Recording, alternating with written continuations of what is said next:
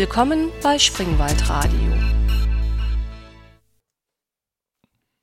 Hallo Thomas. Hallo Daniel. Herzlichen Glückwunsch. Herzlichen Glückwunsch. Wozu? Zu 75 Jahre Transistor. Heute vor 75 Jahren, also 1948 im Herbst, ist, der, äh, ist die Erfindung des Transistors vorgestellt worden.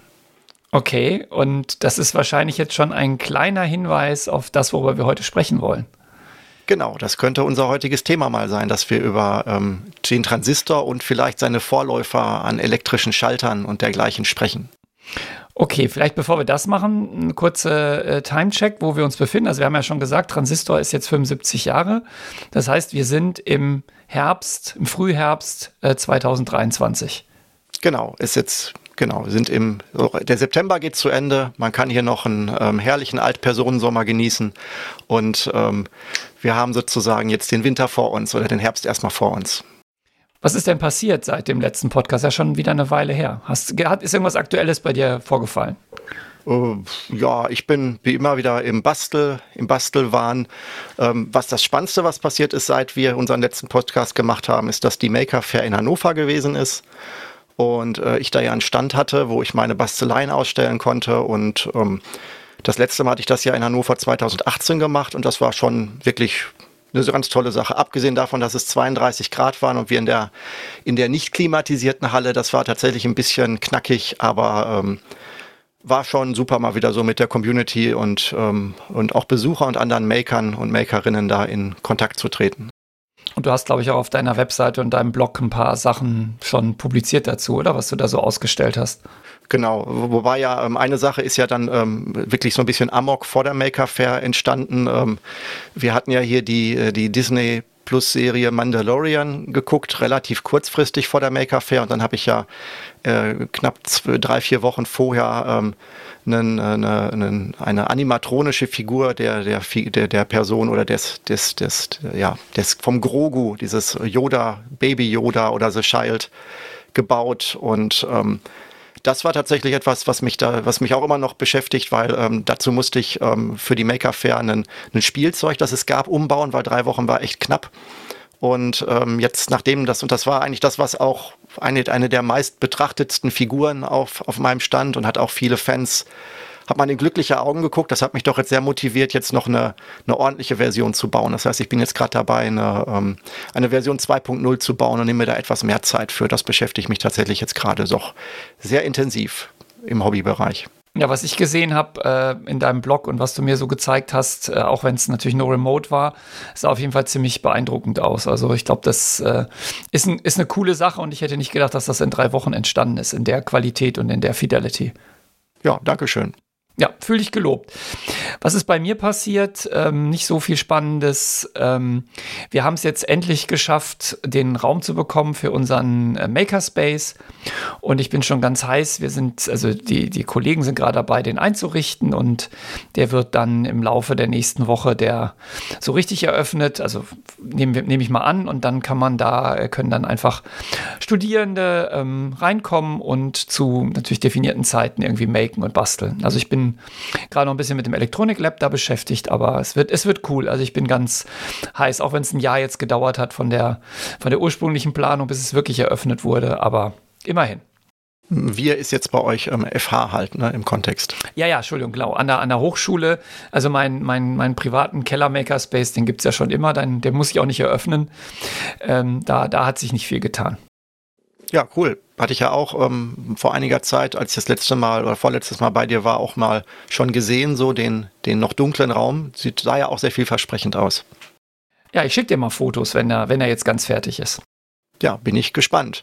Und bestimmt werdet ihr da auch ähm, Dinge bauen, die nicht nur aus Holz und Lasercutter sind, sondern auch äh, Bauteile enthalten, die auf Transistoren bestehen. Genau, also das, ähm, wir haben da ein kleines Elektroniklab mit Löt, mit Lötstationen und natürlich auch eine Sortimentskisten, wo die gängigsten elektronischen Bauteile drin sind. Und das führt uns zum heutigen Thema zurück, über das wir sprechen wollen. Wir wollen so ein bisschen weg von der Nostalgie die wir die letzten äh, Folgen hatten und mal ein bisschen mehr in die, in die Basics des, des Bastelns und des Makens reingucken. Und da hatten wir uns überlegt, dass wir heute mal über ähm, Transistoren und andere elektrische und elektronische Schalter sprechen. Genau. Und ähm, ja, da kann man ja direkt mal ähm, ähm, überlegen, was denn, also was bedeutet das elektrischer Schalter oder ähm, ähm, ja auch Verstärker, von dem wir jetzt dann auch sprechen werden müssen.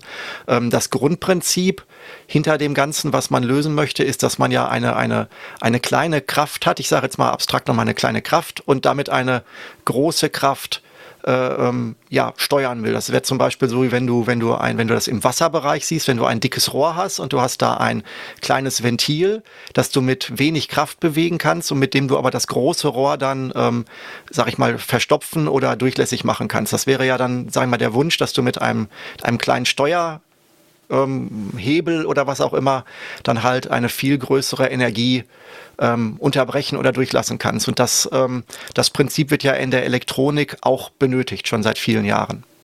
Ja, also wir haben ja zwei, genau, wir haben zwei Funktionen. Einmal hast du so einen ganz normalen, wie beim Lichtschalter, dass du einfach nur an- und ausschaltest. Da schaltest du auch mit einem kleinen Signal, nämlich mit deinem Finger, was jetzt aber nicht elektrisch ist, das Licht an und aus. Und äh, bei elektrischen Schaltungen will man natürlich auch mit einem kleinen Signal, also das heißt wenig Energie, wenig Strom, wenig Spannung, äh, große Signale, also viel Energie, viel Strom, viel Spannung schalten können. Und dafür braucht man bestimmte Bauteile, sonst funktioniert das nicht. Und über die reden wir jetzt mal ein bisschen.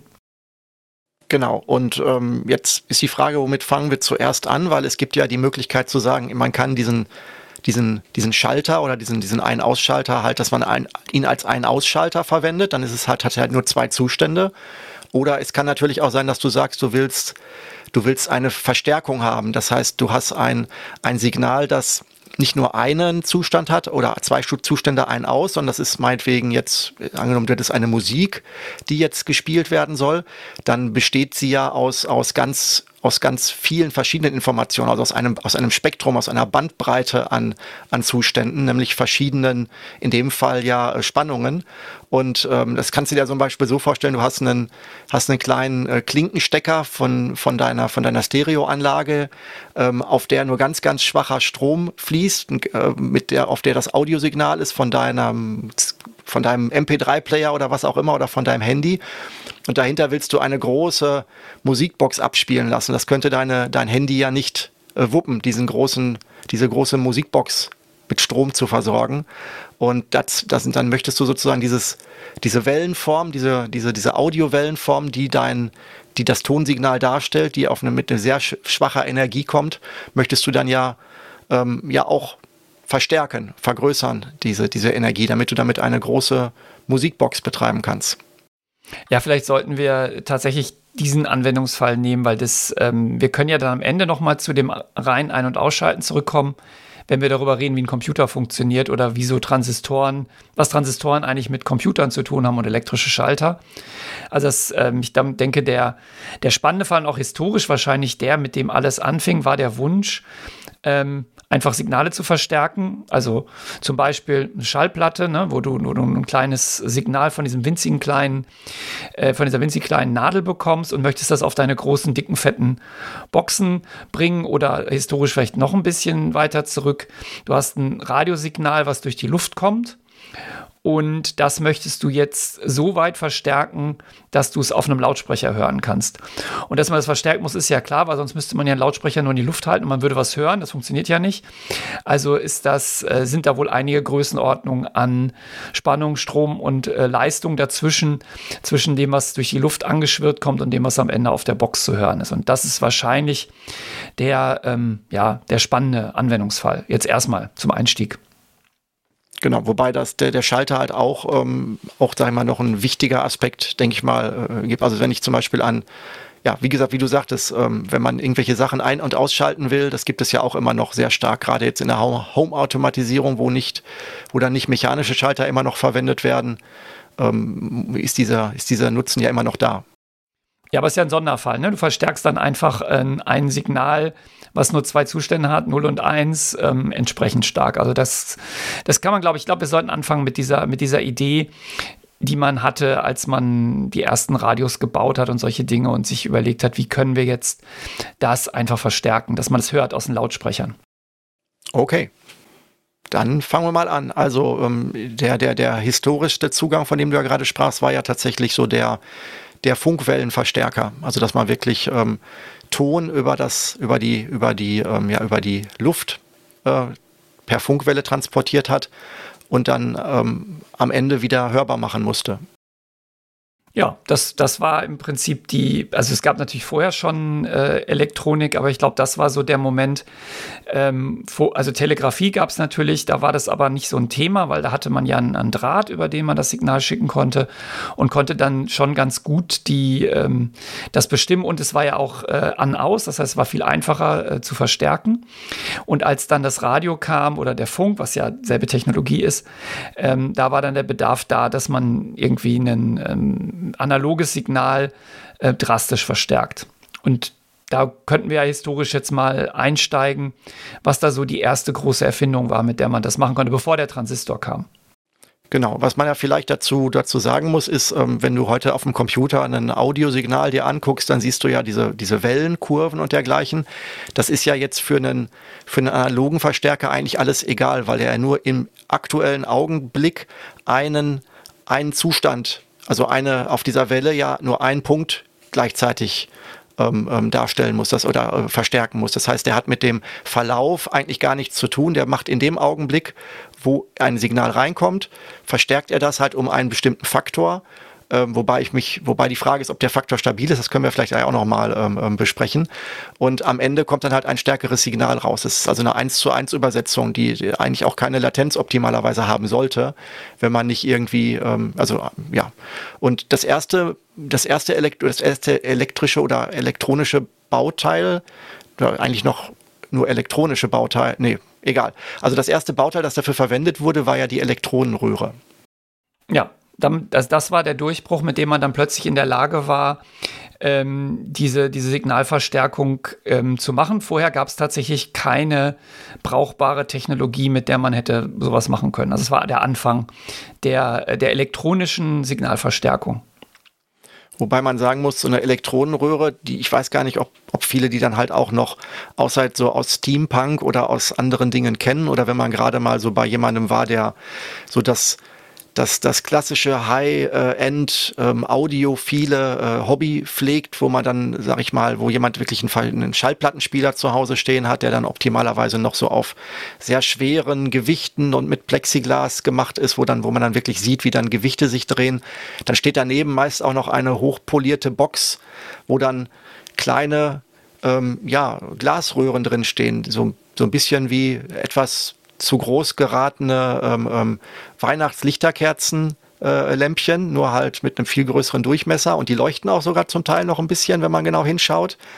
Und ähm, das sieht man einmal, oder man ist halt bei jemandem zu Hause, der sehr, sehr auf sehr alte Technologie steht, der halt so wirklich so Holzkisten, Radios stehen hat, wo dann die Radios noch ganze Schränke waren und wo dann alles noch mit, wo die, die Boxen noch mit, mit beigem Stoff bespannt sind und, und dicke äh, sag mal, Mahagoni oder ähm, elfenbeinfarbene Drehknöpfe sind.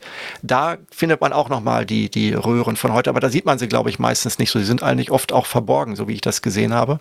Ansonsten wird man ja, wird ja heute eigentlich kaum einer wissen, wie so eine Röhre aussieht, hätte ich jetzt gedacht. Ja, also dass natürlich du bei den alten Radios die Röhren nicht siehst, liegt ja daran, dass die Röhre damals nichts Besonderes war. Das war ja genauso ein Bauteil wie ein Widerstand oder ein Kondensator. Und wer wäre da auf die Idee gekommen, die nach außen zu führen, dass du diese Röhren siehst? Das wäre wär, eigentlich bescheuert gewesen. Und jetzt machst du das natürlich, weil wenn du heutzutage so einen Röhrenverstärker hast, dann willst du ja zeigen, dass es ein Röhrenverstärker ist. Das wäre ja witzlos, wenn die da drin wären, dann könnte ja keiner sehen, was, wie viel Geld du ausgegeben hast für dein, für dein tolles Gerät. Ich glaube, das ist der Grund, warum man die früher, das war halt ganz normal, du würdest ja auch heutzutage keinen Transistor irgendwo rausgucken lassen, um zu sagen, ah, das Ding arbeitet mit Transistoren. Das war einfach normal. Ja, dass das mit Ob, Obwohl die Gamer das ja genauso machen. Ne? Du kannst in den, in den durchsichtigen PC reinschauen, damit du siehst, wie groß die Grafikkarte ist und wie groß der Kühlkörper sein muss, weil du den Transistor, den, den, den, äh, den PC-Prozessor äh, äh, ja, nicht sehen kannst, ähm, weil da der dicke Kühlkörper drauf sein muss oder die Wasserkühlung. Also das ist heute ist auch, also selbst bei den normalen Komponenten wird das ja dann gerne gezeigt, wenn sie eine gewisse, äh, sag ich mal, ähm, ja, einen gewissen Aufwand übersteigen. Genau, immer wenn es außergewöhnlich ist, dann, dann lässt man es raushängen und zeigt Aber jetzt vielleicht zurück zur, ähm, zur Elektronenröhre, weil das ist ja jetzt eigentlich äh, interessant. Da kann man nämlich auch so ein paar Sachen schon mal verstehen, wie so ein ähm, elektrischer Schalter oder ein Verstärker eigentlich prinzipiell funktioniert. Daniel, weißt du, wie eine Röhre funktioniert? Das ist jetzt aber sehr peinlich. Ich dachte, du erzählst das. Ja, dann sag doch, ich weiß es nicht. Erzähl du es. Äh, tatsächlich muss ich sagen, ich kann es, ich kann es äh, im Detail nicht referieren. Okay. Was sieht man denn, wenn man so eine Röhre in der Hand hat? Also was man sieht, wenn man so eine Röhre in der Hand hat, das ist, das kann ich habe ja tatsächlich noch welche da, ähm, müsste ich jetzt rauskramen, aber aus dem Kopf heraus sieht man, wie gesagt, den gerade genannten äh, Glaskolben, der oben ähm, meistens so so, so, so tropfenartig abgedrückt ist, weil, also ich vermute mal, dass das eine Art Gießvorgang war. Also das ist eigentlich wie ein, wie ein umgekehrter Tropfen ist, der, der, der, oder der, der, also eigentlich ist es ein, ein Glaszylinder, der, äh, wie wenn man sich das in groß vorstellt, man nimmt ein Trinkglas und ähm, das aber in kleiner, so im Durchmesser von zwei, drei, zwei, zwei Zentimetern, würde ich sagen, zumindest die Röhren, die ich kenne. Und an der Unterseite, wo ja der Boden des Glases ist, wo man, wo man, wo das Getränk ja dann drin steht, da sind kleine Löcher durchgelassen, ähm, wo Metallpinne rausgucken. Das heißt, das ist dann der Konnektor der, der Röhre, also der, der Anschluss der Anschlussbereich, wo unten Metallstifte rausgucken.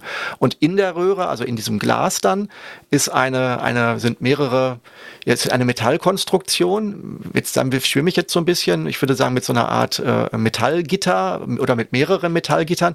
Ich muss immer aufpassen, dass ich das nicht mit der, mit der, ähm, wie heißt sie, Nixon, nee, mit den, äh, mit den Leucht Nixie-Röhren, weil mit denen beschäftige ich mich eigentlich eher. Äh, verwechsel, was ja dann Röhren sind, wo man so kleine äh, Buchstaben oder Zahlen früher anzeigen konnte, so zum Durch, Durchzählen. Also das war so eine Art Sieben-Segment-Anzeige basierend auf Röhre, so ein Vorläufer dafür. Und ähm, wie gesagt, also da drin ist eine, sind, sind ähm, mystisch anmutende Metallkonstruktionen, die dann auch so leicht orange meiner Erinnerung nach glimmen, wenn sie laufen. Also so ein leichtes Zigarettenspitzenglimmen dann auch noch so drin haben.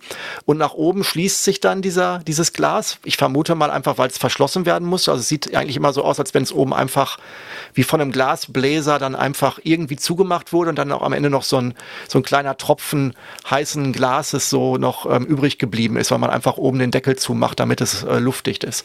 Das wäre jetzt so meine, das, was ich über die Röhre so optisch beschreiben kann. Äh, wie das Innenleben funktioniert, ist, habe ich eine ganz, ganz grobe Vorstellung nur. Ja gut, aber das ist ja schon mal eine, eine super Beschreibung. Also wir sehen, es ist aus Glas. Also die aller, aller, aller, allermeisten Röhren sind aus Glas. Aus dem einfachen Grund, weil da keine Luft drin ist. Also da, die, da ist ein Vakuum drin. Und um das Vakuum da drin zu halten, brauchst du natürlich ein Material, was äh, sehr dicht ist und was aber einfach auch natürlich sich evakuieren dann schließen lässt. Deswegen hat man Glas genommen. Ich glaube, in den aller, allerwenigsten Fällen hat man andere, verwendet man andere Materialien. Und das Glimmen, was du da drin siehst, das ist ein kleiner Draht, der glüht. Ja, also es gibt, also jede Elektronenröhre basiert darauf, dass es einen, einen Draht gibt, der, ähm, der glüht und etwas heiß macht. Und dann hast du immer noch, gibt es mindestens noch zwei Anschlüsse, also neben dem Draht, den du ähm, heizen kannst, ähm, hast du noch äh, hat so eine Röhre ein positives, ein negatives, äh, einen negativen Anschluss. Das ist jetzt ein, der einfachste Fall. Und also eine Kathode, das ist das negative Ende und Anode ist das positive Ende.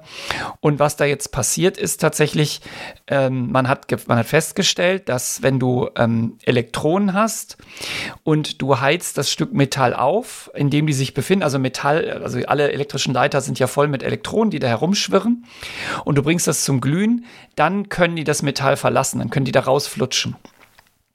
Und genau das macht man. Das heißt, an einer Seite erwärmt man das Metall. Entweder ist es der Draht selber oder der Draht heizt ein anderes Stück Metall. Das kommt je nachdem auch, wie die Röhre konstruiert ist. Und dann werden Elektronen daraus gelöst. Und die sind natürlich erstmal nur im Umfeld dieses, äh, dieses Heizdrahtes. Aber wenn man jetzt an den Heizdraht eine negative, den negativen Pol und auf die andere Seite der Röhre eine positive Spannung, positive Seite der Spannung liegt, dann fangen die Elektronen natürlich an, weil die ja in dem elektrischen Feld sich bewegen wollen, dann von dem negativen Ende, Kathode, da wo der Heizdraht ist, zum positiven Ende der Anode zu fliegen. Und immer wenn sich Elektronen bewegen, gibt es einen Strom, das heißt durch die Röhre in dieser allereinfachsten Konstruktionsform fließt ein Strom von Kathode zu Anode. Und wie ist der dann gesteuert in dem Fall? Also oder ich habe jetzt noch nicht das Prinzip verstanden. Also ich habe diesen, also das klingt jetzt so, als wenn dann halt einfach Strom fließt, aber das hat ja dann, welchen, welchen Sinn hat das dann in dem Zusammenhang? Genau, das ist, der, das ist die einfachste Konstruktion. Da fließt erstmal nur ein Strom. Okay. Und aber es gibt schon einen Effekt. Und zwar, wir wissen ja jetzt, dass ähm, nur aus einem heißen Ende Elektronen rauskommen können. Und die Kathode, da wo die, die, die negative Seite normalerweise ist, die ist ja heiß und die Anode ist ja kalt. Und wenn du das jetzt umdrehen würdest, also du würdest jetzt ähm, die einfach verpolen, du hättest zum Beispiel einen Wechsel, eine Wechselspannung und würdest jetzt an der Anode, an der kalten Seite Minus anlegen und an der äh, Kathode, an der, an der warmen Seite ähm, Plus, dann würden die Elektronen sich nicht bewegen, weil die aus der Anode nicht raus können, weil die nicht rausgelöst werden. Und plötzlich hast du schon das erste Bauteil. Du hast nämlich ein Bauteil, in dem der Strom nur in eine Richtung fließen kann. Okay, also eine Diode sozusagen, so eine, wie, wie das heute auf den Platinen auch gibt, also vom, vom Prinzip her zumindest. Genau. Der erste, also du hast jetzt den ersten, das erste Elektronenröhrenbauteil erfunden, nämlich die Diode. Und die heißt deshalb Diode, weil sie zwei Anschlüsse hat, nämlich eine Kathode und eine Anode. Der Heizdraht, der wird nie mitgezählt. Also der ist immer sozusagen außen vor, weil den braucht man ja sowieso, egal was man baut. Aber diese Diode, von der du gerade geschrieben hast, die muss, die kann ja dann nur in einem gewissen Bereich auch arbeiten, nämlich da, wo genug Strom fließt, dass, die, dass der Glühdraht auch leuchtet. Also damit könntest du ja, also zu niedrige äh, Spannungen dann wahrscheinlich nicht ähm, äh, ja, durchlaufen. Also du hast ja gerade ge gesagt, was die Umstände sein müssen, damit das überhaupt funktioniert. Das heißt, es muss ja auf jeden Fall der Draht glühen. Ja, aber der Draht wird nicht von der, äh, von der Spannung betrieben, die du gleich richten willst, sondern also du hast zwei Stromkreise. Du hast einen Heizstromkreis, der macht die Röhre heiß. Und du hast einen Strom, den willst du jetzt zum Beispiel bei einer Diode, da kannst du ja nur die Stromrichtung steuern, also in eine Richtung abblocken. Ähm, willst du zum Beispiel eine Wechselspannung gleich richten, dann würdest du, das wäre sozusagen der zweite Stromkreis. Und die haben nichts miteinander zu tun.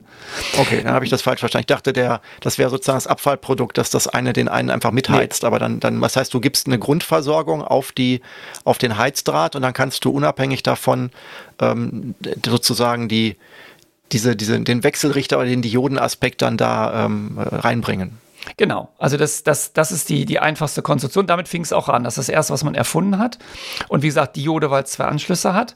Damit kannst du aber ja noch keine, keine Verstärkung machen, sondern du kannst ja erstmal jetzt nur dafür sorgen, dass Strom nur in eine Richtung fließt. Das ist auch schon ein wichtiger Anwendungsfall, wenn du zum Beispiel aus äh, Strom, was aus dem Stromnetz kommst, den willst du gleich richten, dann brauchst du natürlich so ein Bauteil. So, das war der Anfang.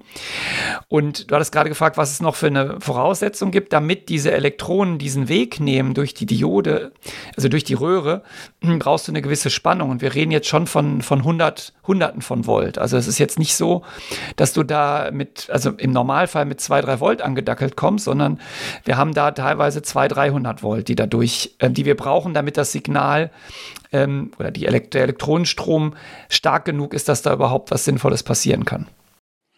Aber das, was ich dann da, äh, was dann da durchläuft, das kann dann durchaus niedriger sein. Ich kann dann da auch, weiß ich nicht, 5 Volt mit äh, gleichrichten in dem, in dem Kontext. Oder bin ich dann auch ähm, weil, weil es fließt ja dann doppelt Strom durch, diese, durch den Heizdraht. Ich muss den Heizdraht ja doppelt belegen an der Stelle. Zum einen fließt ja der Stromkreis durch, der ihn heiß macht, aber gleichzeitig muss ich ja an ihn auch den Stromkreis anschließen, den ich, den ich, den ich nutzen will. Ähm, das, das beeinflusst sich aber nicht, weil da so hohe Spannungen auf der einen Seite sind. Nee, das beeinflusst dich nicht, weil das ist ja, du hast ja trotzdem zwei Stromkreise, so als ob du zwei Netzteile nimmst und schließt nur die Masse zusammen. Dann hast du ja auch, kannst du ja auch zwei, ne, zwei getrennte äh, Stromquellen haben.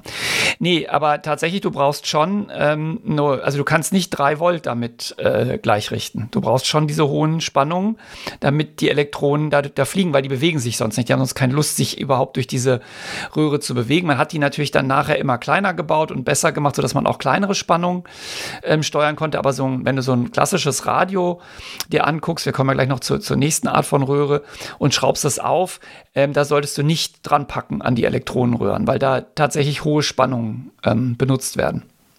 Okay, wenn du jetzt sagst, da ist ein Glühdraht drin und wir brauchen mehrere hundert Volt, dann ist das ja schon so ein bisschen wie so eine Glühlampe von der, von der Technologie her, auch wenn es dann nicht so hell leuchtet.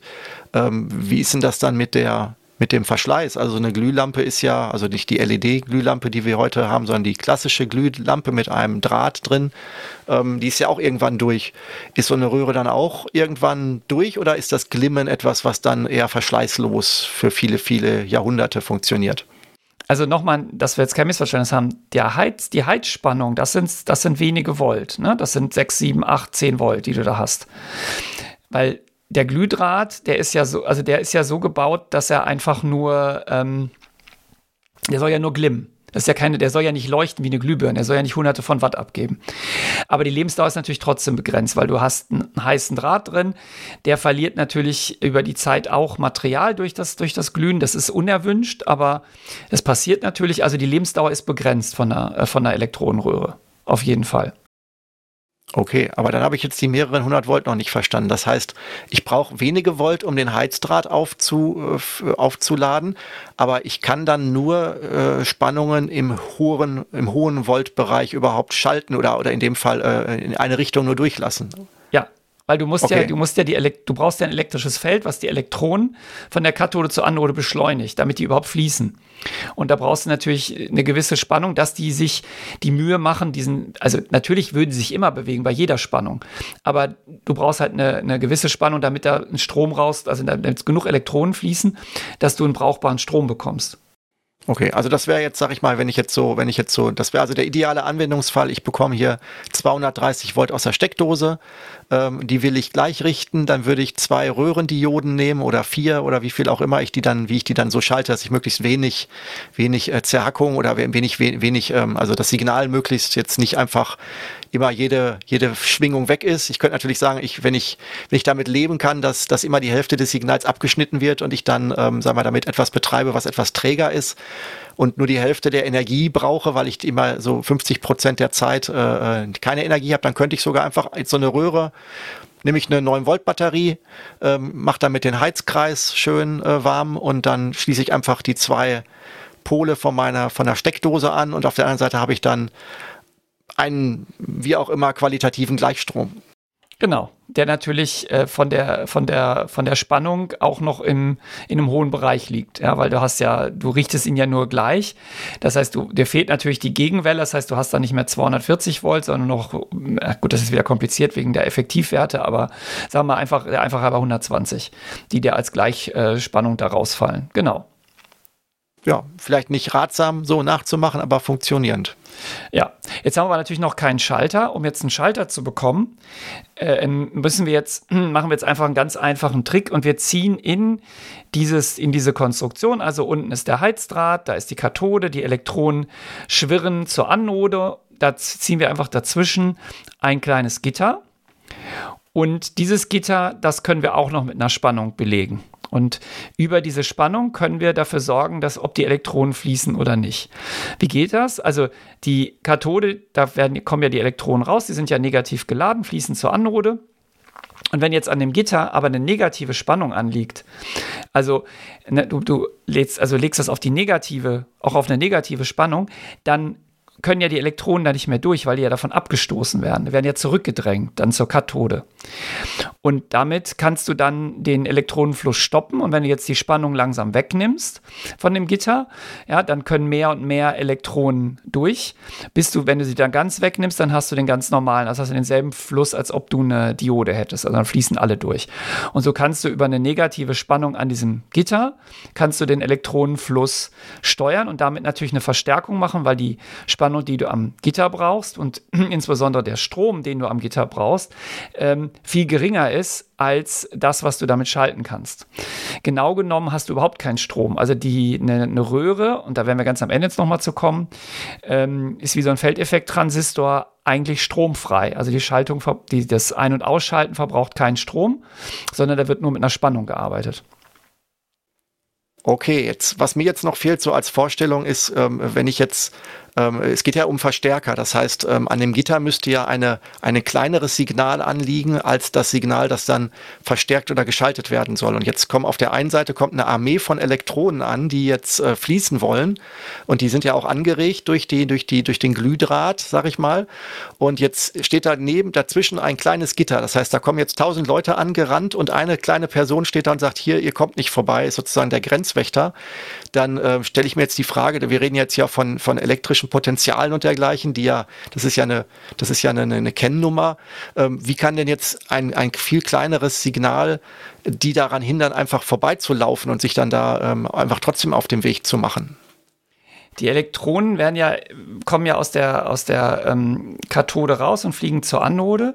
Und die Frage ist ja, da ist ja ein elektrisches Feld von diesen 300 Volt, was die auf diesem, also zum Beispiel, was die auf diesem Weg beschleunigt. Und jetzt kannst du dir überlegen, wo packst du das Gitter hin?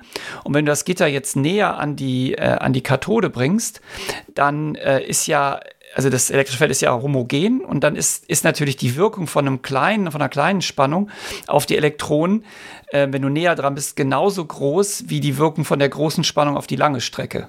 Also das heißt, durch Verschieben des Gitters äh, in diesen, auf dem Weg zwischen, und wenn du das, je näher dass du an die Kathode ranbringst, desto geringer kann die Spannung sein, mit der du dann die Elektronen stoppst, weil du das elektrische Feld dann ja aufhebst und die dann nicht mehr beschleunigt werden und dann einfach ähm, so abhängen an der, äh, an dem, an dem, äh, an dem Glühdraht und nicht, nicht, nicht in diesem, nicht sich auf den Weg machen können.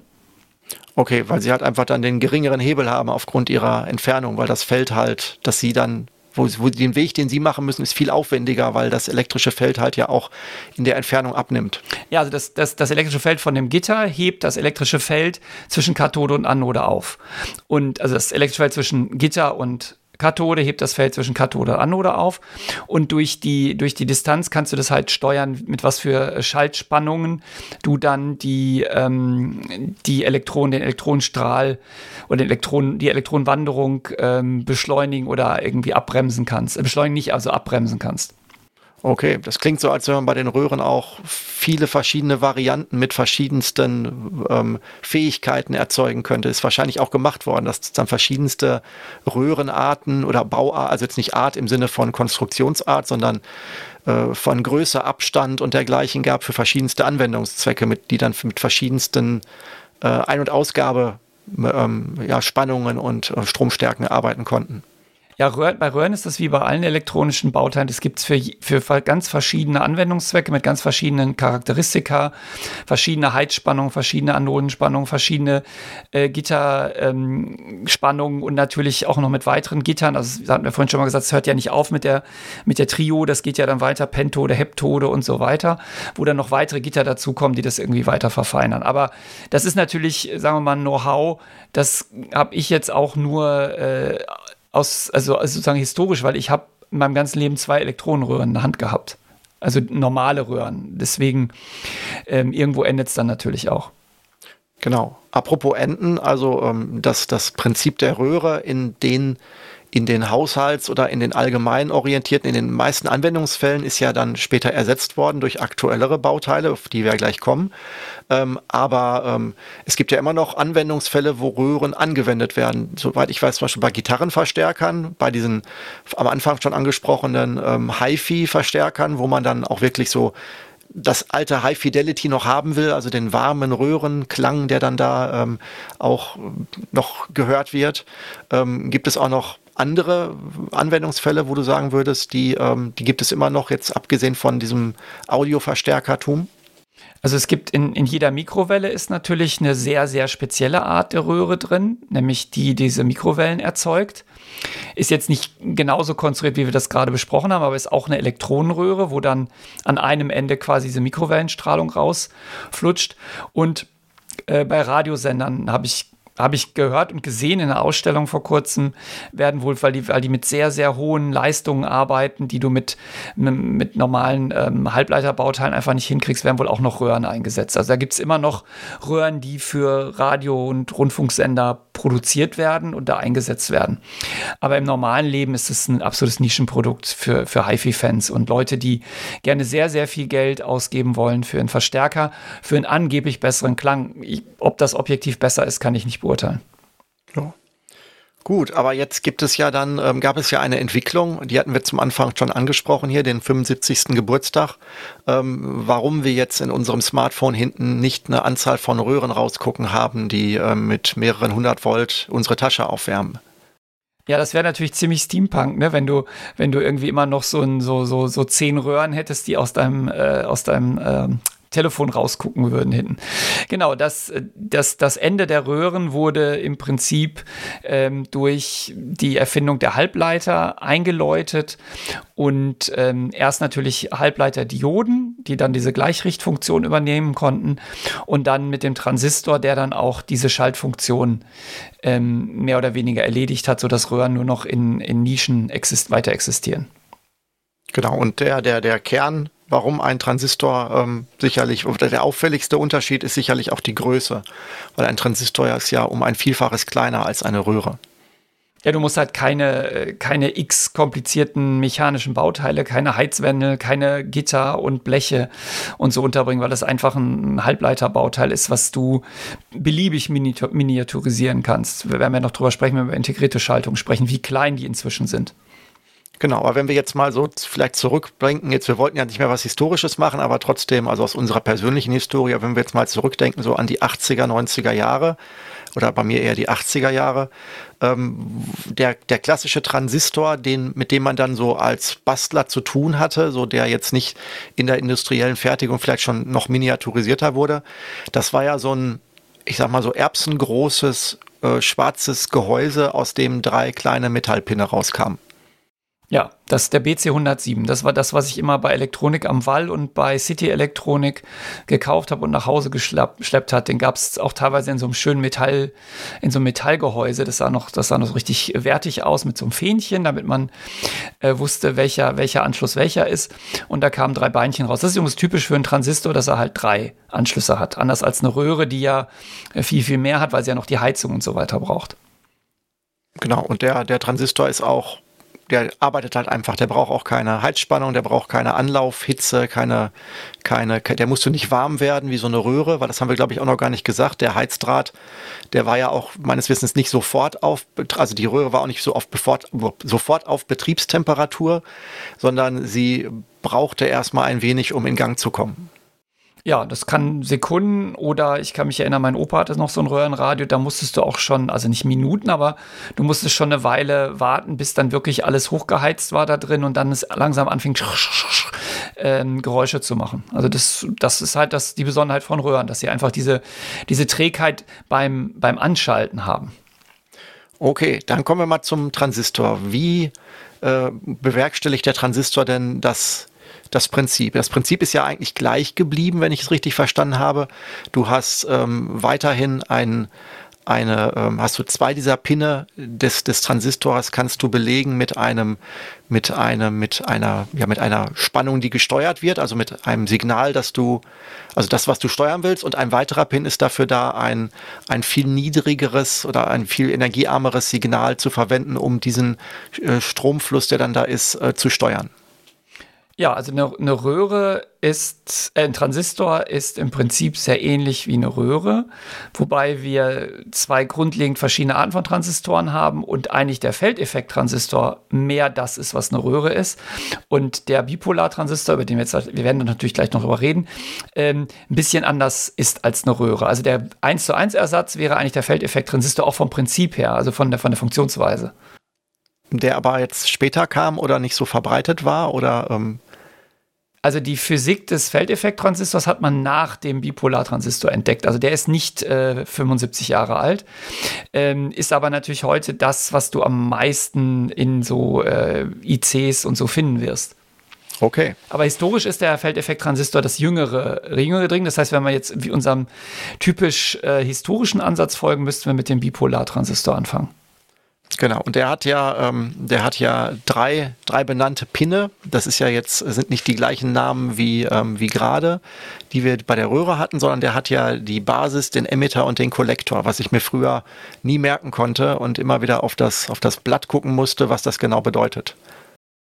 Ja, also genau, es gibt drei Pole, die, die einen ganz seltsamen Namen haben, den man auch eigentlich nur verstehen kann. Äh, die, die, also die Namen der drei Pinne stammen aus der internen Funktionsweise des äh, Transistors, also Bipolar-Transistors, wie der intern funktioniert. Und diese, diese, diese interne Funktionsweise schlägt sich in diesen Namen wieder. Aber einfach kann man sagen, du schaltest einen Strom zwischen ähm, Kollektor und Emitter oder je nachdem, wie rum man jetzt denkt. Also es kommt immer darauf an, ob man technisch oder physikalisch denkt.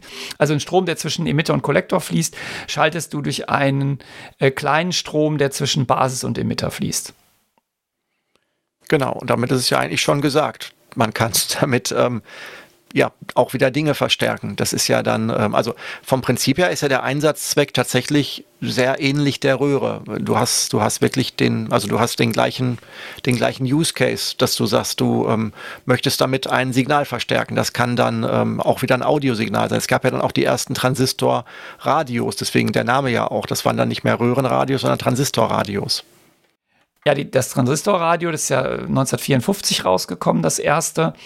Und das war natürlich insofern eine Revolution, weil du das erste Mal ernsthaft Radios mitnehmen konntest, weil natürlich diese äh, röhrenbasierten Geräte allein aufgrund des Stromverbrauchs der, der Röhrentechnik ähm, einfach nicht geeignet waren, um damit sich im Park zu legen. Und das war ja dann so die, die Revolution des, äh, des, man nimmt sein Radio mit und kann überall Radio hören.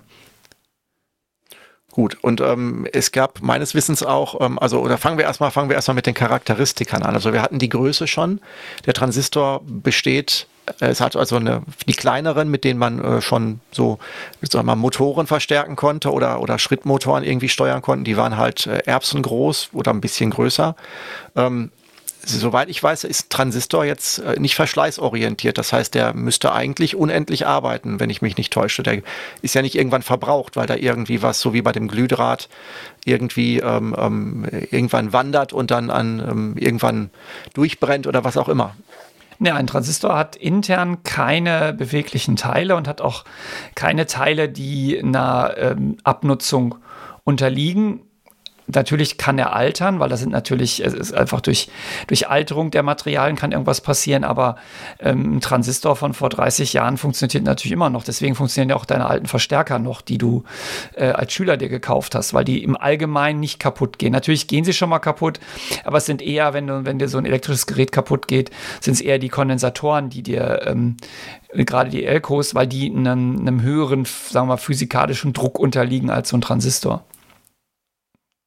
Und ähm, ja, es ist auch, ähm, sag mal, wenn ich es richtig verstanden habe, sind die, sind die auch damals im Verhältnis, als sie erschienen sind oder als sie erfunden wurden, als sie dann auch, ich meine, wir, wir reden jetzt davon, dass es vor 75 Jahren wurde der Transistor erfunden oder die Erfindung das erste Mal so grob vorgestellt. Das war ja jetzt noch nicht der, der Zeitpunkt, wo der Transistor ähm, dir und mir ähm, im, im, in irgendeinem Kassettenrekorder oder sonst wie zur Verfügung gestanden hat. Das hat ja noch ein bisschen gedauert, bis der Transistor dann auch wirklich in eine praktische Anwendung oder in die, in die Massenproduktion gekommen ist, weil da, später war er dann ja wirklich unglaublich günstig und dann ähm, auch massentauglich und konnte dann in viele, viele Geräte auch in größerer Anzahl eingebaut werden. Ja, wobei das ja relativ schnell geht, wenn du dir überlegst, dass die, der erste Prototyp 48 gebaut wurde und 54 kam schon das äh, erste Transistorradio raus, also wirklich ein, ein, kommerzielles Produkt, sechs Jahre später. Und ähm, so in den 50er Jahren, so Anfang der 50er war ja nochmal so die letzte Hochphase der, der Röhrentechnik. Und dann war das, und dann ging es aber ganz schnell. Also ich glaube, in den, in den Mitte der 60er hat aber niemand mehr irgendwie freiwillig irgendwas mit Röhren gebaut. Also in meiner Kindheit existierten keine Röhren mehr. Das war alles Transistortechnik, also außer eine Bildröhre im Fernseher. Aber das ist also so lange hat es nicht gedauert. Aber klar, man musste natürlich diese Produktionsmethoden erst in den Griff kriegen. Das Schöne ist halt, dass das, was in so einem Transistor drin ist, halt super, eigentlich super simpel ist, wenn man einmal weiß, wie es geht. Das wollte ich gerade fragen, weil wir haben ja ähm, gerade bei der Diode schon, sag mal, sehr detailreich geklärt, wie das, auf die, wie, das für die, wie das physikalische Prinzip funktioniert. Da wäre jetzt die Frage, was ist da beim Transistor anders? Wie kann, ist da auch ein, ein Gitter drin und das wird nur halt, das braucht nicht so viel Glühspannungsstrom und das fließt halt durch das Element und das Element ist auch hohl da drin, das kleine, die kleine schwarze Erbse. Oder ist es halt alles viel komprimierter und einfacher? Also wenn du die, die kleine schwarze Erbse aufschneidest, wirst du sehen, dass da unspektakulär wenig drin ist, sondern da ist ein ganz, ganz winziges, also wenn das so ein, so ein BC107 ist oder so irgendwie so ein, so ein Allerwelts-Transistor, das ist wahrscheinlich, ähm, was du da drin siehst, ist so groß wie ein, ja, ein besseres, größeres Reiskorn oder noch kleiner, halbes Reiskorn, Viertel Reiskorn, was die eigentliche, die eigentliche Halbleitertechnik da drin ist. Jetzt hast du natürlich Transistoren für mehr Leistung, da wird das auch ein bisschen größer, aber die, trotzdem im Großen und Ganzen ähm, ist es sehr winzig, was du da drin findest. Und es hat natürlich überhaupt keine Ähnlichkeit mit äh, einer Röhre, weil es eine vollkommen andere Technologie ist, die da, die da drin steckt und wie das, wie das funktioniert. Oh, und, und was genau? Also ähm, weißt du das, was, was wie ein Transistor funktioniert? Ist das dann ist das dann auch ein Silizium-Chip, so wie das heute aus, wie das heute sozusagen, ähm, wenn man, wenn man, ähm, wenn man Chips herstellt, wird das ja alles irgendwie aus, aus geschmolzenem Sand hergestellt oder äh, welches, welches physikalische Element ist die Basis eines Transistors? Ja, die Basis ist Sand tatsächlich. Also das, ähm, also bei den, bei den, es gibt Silizium, es gibt Gallium-Arsenid-Transistoren, da ist da nicht unbedingt Sand, aber tatsächlich basiert das alles auf Halbleitern. Jetzt müsste man vielleicht der Fairness halber auch da wieder mit der Diode anfangen, weil wir haben ja auch bei der Elektronenröhre mit der, mit der Diode angefangen. Und da ist jetzt die Frage, wie tief wollen wir da in die, in die Physik ähm, reingehen? Was, was halten wir aus? Ich kann da ja nicht so begrenzt, ich kann ja nur begrenzt was zu beitragen. Du bist da ja eher der, der tief Verwurzelte oder derjenige, der den Hintergrund hat. Ähm, da würde ich jetzt mal, würde ich mal gucken, welche Schmerzgrenze du da siehst für die, für die Zuhörerschaft. Okay, dann sag, sag, sag, sag einfach Stopp. Also die, die grundlegende Idee ist, es gibt halt äh, drei verschiedene Arten von, von Materialien. Es gibt Isolatoren, die leiten überhaupt keinen Strom. Es gibt Leiter, das sind Kupfer, Silber, Gold, die ähm, leiten Strom. Warum leiten die Strom freiwillig? Weil da einfach die Elektronen frei herumflitzen in dem, in dem äh, Gitter. Und dann gibt es die sogenannten Halbleiter. Und das ist das, worum es geht. Das sind Materialien, die sind, die, die sind zwischen den Welten. Die sind weder Isolatoren noch sind sie gute Leiter, sondern erstmal machen sie nichts. Äh, ab bei gewissen Spannungen oder gewissen Temperaturen fangen sie dann aber an zu leiten. Und woran liegt das? Das liegt daran, dass deren Elektronen zwar fest im, im Gitter sind, aber nicht so fest wie bei so einem Isolator und durchaus, wenn man sie so ein bisschen anschubst, die Bereitschaft haben, sich zu bewegen. Ja, also das, das, das ist so die erste Idee von einem Halbleiter. Und man kann diese Elektronen in so einem Halbleiter drastisch motivieren, sich zu bewegen in, oder beweglich zu werden, indem man ähm, diesen Halbleiter absichtlich verunreinigt. Also du nimmst einen reinen Silizium, Siliziumkristall, ähm, und jetzt packst du da aber andere ähm, Elemente rein.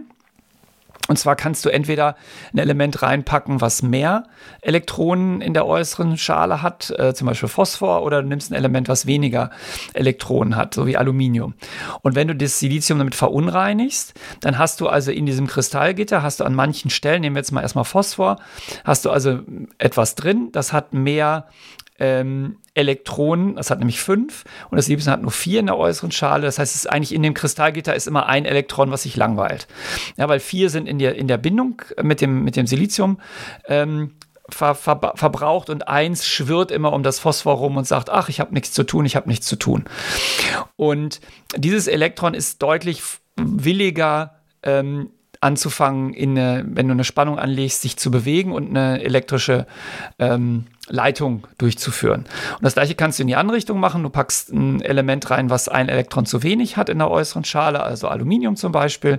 Das hat nur drei. Und dann ist dieses Aluminium da drin, hat mit drei, mit drei seiner Elektronen hält er sich an dem Silizium drumherum fest. Und ein Silizium streckt seine Hand, sein Elektron quasi ins Leere, weil da ist ja nichts, was das Aluminium ihm bieten könnte. Und damit ist sozusagen fehlt ein Elektron, ja, also in dem, äh, nämlich das Paarungselektron zu dem, was das, äh, was das Silizium dahin streckt. Und dann sagen wir, das gibt Löcher in diesem Halbleiter. Und das sind also, das sind positiv geladene ähm, Dinge, die aber gar nicht da sind, sondern die einfach das Fehlen von einer Ladung sind. So, und das, ähm, natürlich ist das ganze, das Element, also der, der, das, das Halbleiterstückchen ist natürlich elektrisch neutral. Also es hat jetzt nicht selber eine Ladung, aber es hat halt diese, in dem einen Fall, wenn wir Phosphor nehmen zum Beispiel, Elektronen, die sich gerne bewegen wollen. Und im anderen Fall gibt es halt diese Löcher, die sich auch bewegen können, weil die einfach weitergereicht werden von, von ähm, Silizium zu Phosphor, äh, zu, zu Aluminium und so weiter. Das ist erstmal die grundlegende, die grundlegende Idee. Also Halbleiter, ist nicht so ganz äh, gerne, leitet nicht ganz so gerne durch Dotierung, kann man den dazu motivieren, eher Elektronen zu bewegen oder eher Löcher ähm, zu bewegen. Das ist erstmal die, die, die wahnsinnige Idee, die man hatte ähm, um, um diese ganzen Technologien wie Transistoren oder ähm, dann erstmal im ersten Schritt die Diode zu erfinden. Das heißt, man kann davon ausgehen, dass das auch keine äh, zufälligen Erfindungen waren, dass man das entdeckt hat, diese Materialien, sondern dass das wirklich anhand des, des Elektronenmodells und dergleichen dann wirklich ähm, ähm, erst berechnet und dann äh, ähm, sozusagen provoziert wurde? Oder war das, oder war das am Ende die Erklärung, die danach kam, nachdem man das vielleicht zufällig rausgefunden hat? Also um das physikalisch zu erklären, brauchst du die Quantenphysik tatsächlich, also auf, auf der alleruntersten Ebene, ähm, weil nur damit kannst du erklären, warum die Elektronen im Silizium nicht leiten können. Ja, weil das, das hat was damit zu tun mit, mit Bandlücken und dass es so Bereiche gibt, in denen sie energetisch nicht sein können. Das kommt aber alles aus der Quantenphysik. Das bedeutet, rein theoretisch hätte man das nicht vor den 20er Jahren entdecken können, weil man die Theorie noch nicht hatte. Ob es vorher schon Leute gab, die damit mal rumgespielt haben, weiß ich nicht, aber diese, diese sehr ähm, gezielte, und wenn wir zum Transistor kommen, werden wir noch sehen, wie viel Know-how da drin steckt. Ich bin, war jetzt nicht dabei, aber ich vermute mal, dass man das aus der Theorie erst abgeleitet hat und dann gebaut hat, weil das also auf die Idee zu kommen, da Phosphor rein zu, zu kippen und da, also das kann ich mir fast nicht vorstellen, dass das so passiert ist. Okay, jetzt hast du gerade beschrieben, wie die, wie, also wie ein Beispiel Halbleiter aussehen kann und was die entsprechenden äh, Eigenschaften sind. Wie wird das jetzt beim Transistor? Sind wir da noch weit entfernt von? Muss ich gleich Stopp rufen oder ähm, sind wir da jetzt schon auf dem Weg dahin? Nee, eigentlich haben wir jetzt, eigentlich haben wir jetzt alles, was wir, was wir brauchen, um eine Diode zu bauen. Fangen wir damit mal an. Ähm, du nimmst nämlich jetzt einfach ein Stück Silizium, was du ähm, wo du Elektronenüberschuss hast und eins, wo du Elektronenmangel hast. Und äh, weil man das, äh, damit man das einfacher sagt, spricht man von N und P dotiert. Also N heißt negativ, da sind zu viele Elektronen.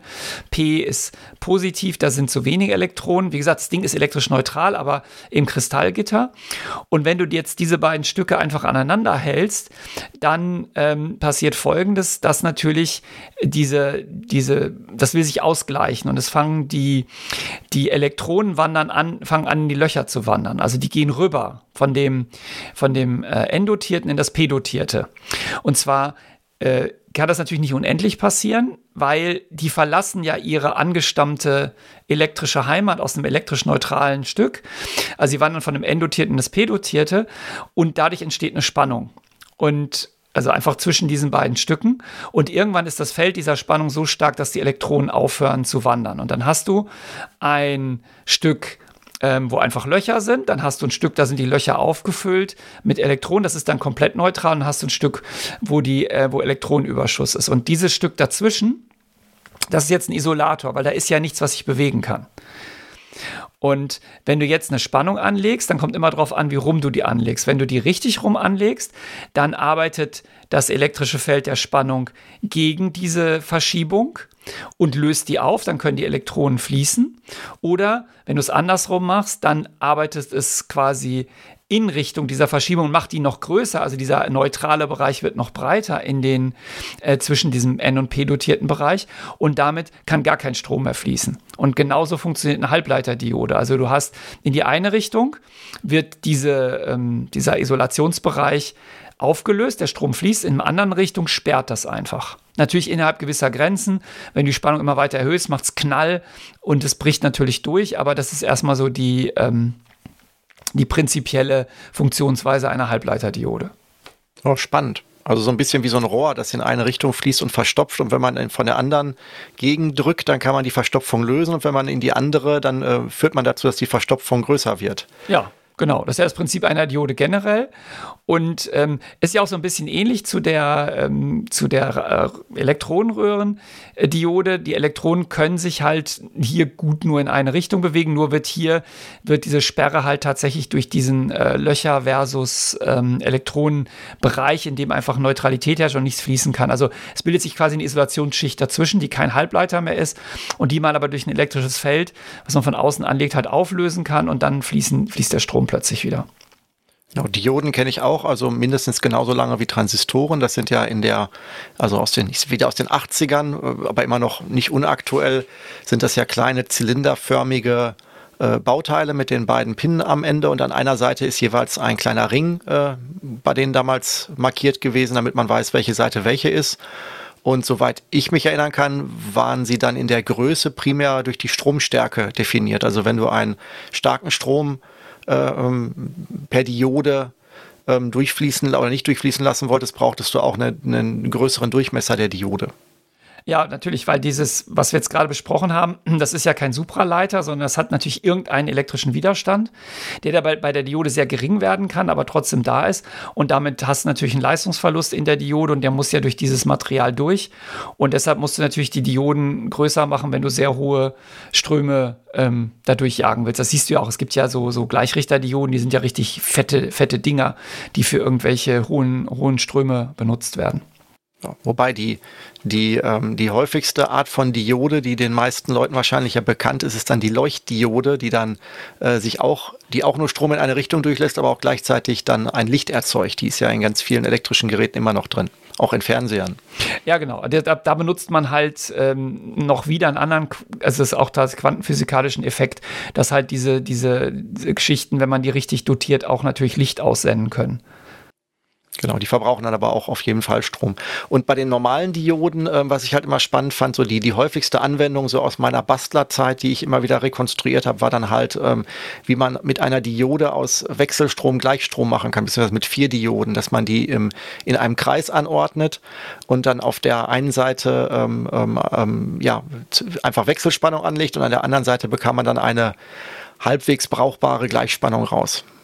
Ja, du kannst mit vier Dioden halt ähm, immer die Halbwellen hochklappen und damit hast du dann eine, eine, eine, also eine, eine, Gleichspannung ist es nicht, es ist immer noch, aber sie hat, sie ist halt, sie schwankt halt nur noch zwischen ähm, positiven Werten und dann kannst du natürlich mit dem Kondensator das noch ein bisschen glätten. Also du kannst sehr einfach einen, mit, mit vier Dioden und einem Kondensator kann man aus einer Wechselspannung eine Gleichspannung machen. Das ist also der einer von den häufigen Anwendungszwecken. Es gibt natürlich noch ganz andere, aber das, wir wollen ja nicht über Dioden reden. Also das deswegen. Genau, jetzt waren wir, genau, wie ist denn dann der Schritt von der Diode zum ähm, Transistor? Du hattest jetzt schon ähm, N und P gesagt, das, das erklärt so langsam auch, wo diese zwei ähm, Klassifizierungen der Transistoren herkommen, die ich noch in Erinnerung habe von früher mit den vier Buchstaben, äh, mit den jeweils drei Buchstaben. Es gibt ja NPN und PNP-Transistoren, die man damals nicht verwechseln durfte, wenn ich das richtig in Erinnerung hatte. Und weil sie, und ich überlege gerade, waren sie auch anders belegt oder hatten sie nur andere Charakteristika? Das müsste ich jetzt mir tatsächlich in Erinnerung rufen. Es ist alles umgedreht. Also beim, beim NPN versus PNP ähm, kommt ist die Frage, also beim NPN legst du halt an die Basis eine positive Spannung, beim PNP musst du eine negative anlegen. Also es ist alles, ist einfach alles verdreht. Es ist so wie Gegenteiltag. Genau, so hatte ich es auch in Erinnerung. Wenn du die Dinger kaufst, dann musstest du aufpassen, welche Art es ist, weil sonst konntest du in deiner Schaltung nicht einsetzen, sonst war es alles kaputt. Genau, und die, ähm, das es wird durch den kleinen Pfeil angedeutet, wenn man sich das Schaltzeichen anguckt.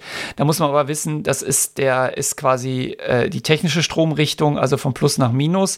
Man muss also, wenn man sich das physikalisch vorstellt, alles auch nochmal umdrehen. Also der Pfeil zeigt quasi in die falsche Richtung. Genau, weil jetzt haben wir das ja übersprungen. Jetzt ähm, könntest du noch versuchen, den Schritt von der Diode zum Transistor noch ähm, zu erklären, was denn da noch als, als Idee dazugekommen ist. Tatsächlich ist der, äh, der Bipolar-Transistor relativ kompliziert, wie er funktioniert. Ähm, weil der, deswegen heißt er auch Bipolar-Transistor, weil er nämlich sowohl die Bewegung der Elektronen als auch die Bewegung der Löcher nutzt als physikalischen Effekt. Und ähm, worauf das basiert, ist einfach, du nimmst ähm, NPN, also du nimmst drei Halbleiter. Ähm, der eine ist äh, negativ also Elektronenüberschuss, davon hast du zwei, also zweimal N und in der Mitte hast du einen, der ist positiv dotiert.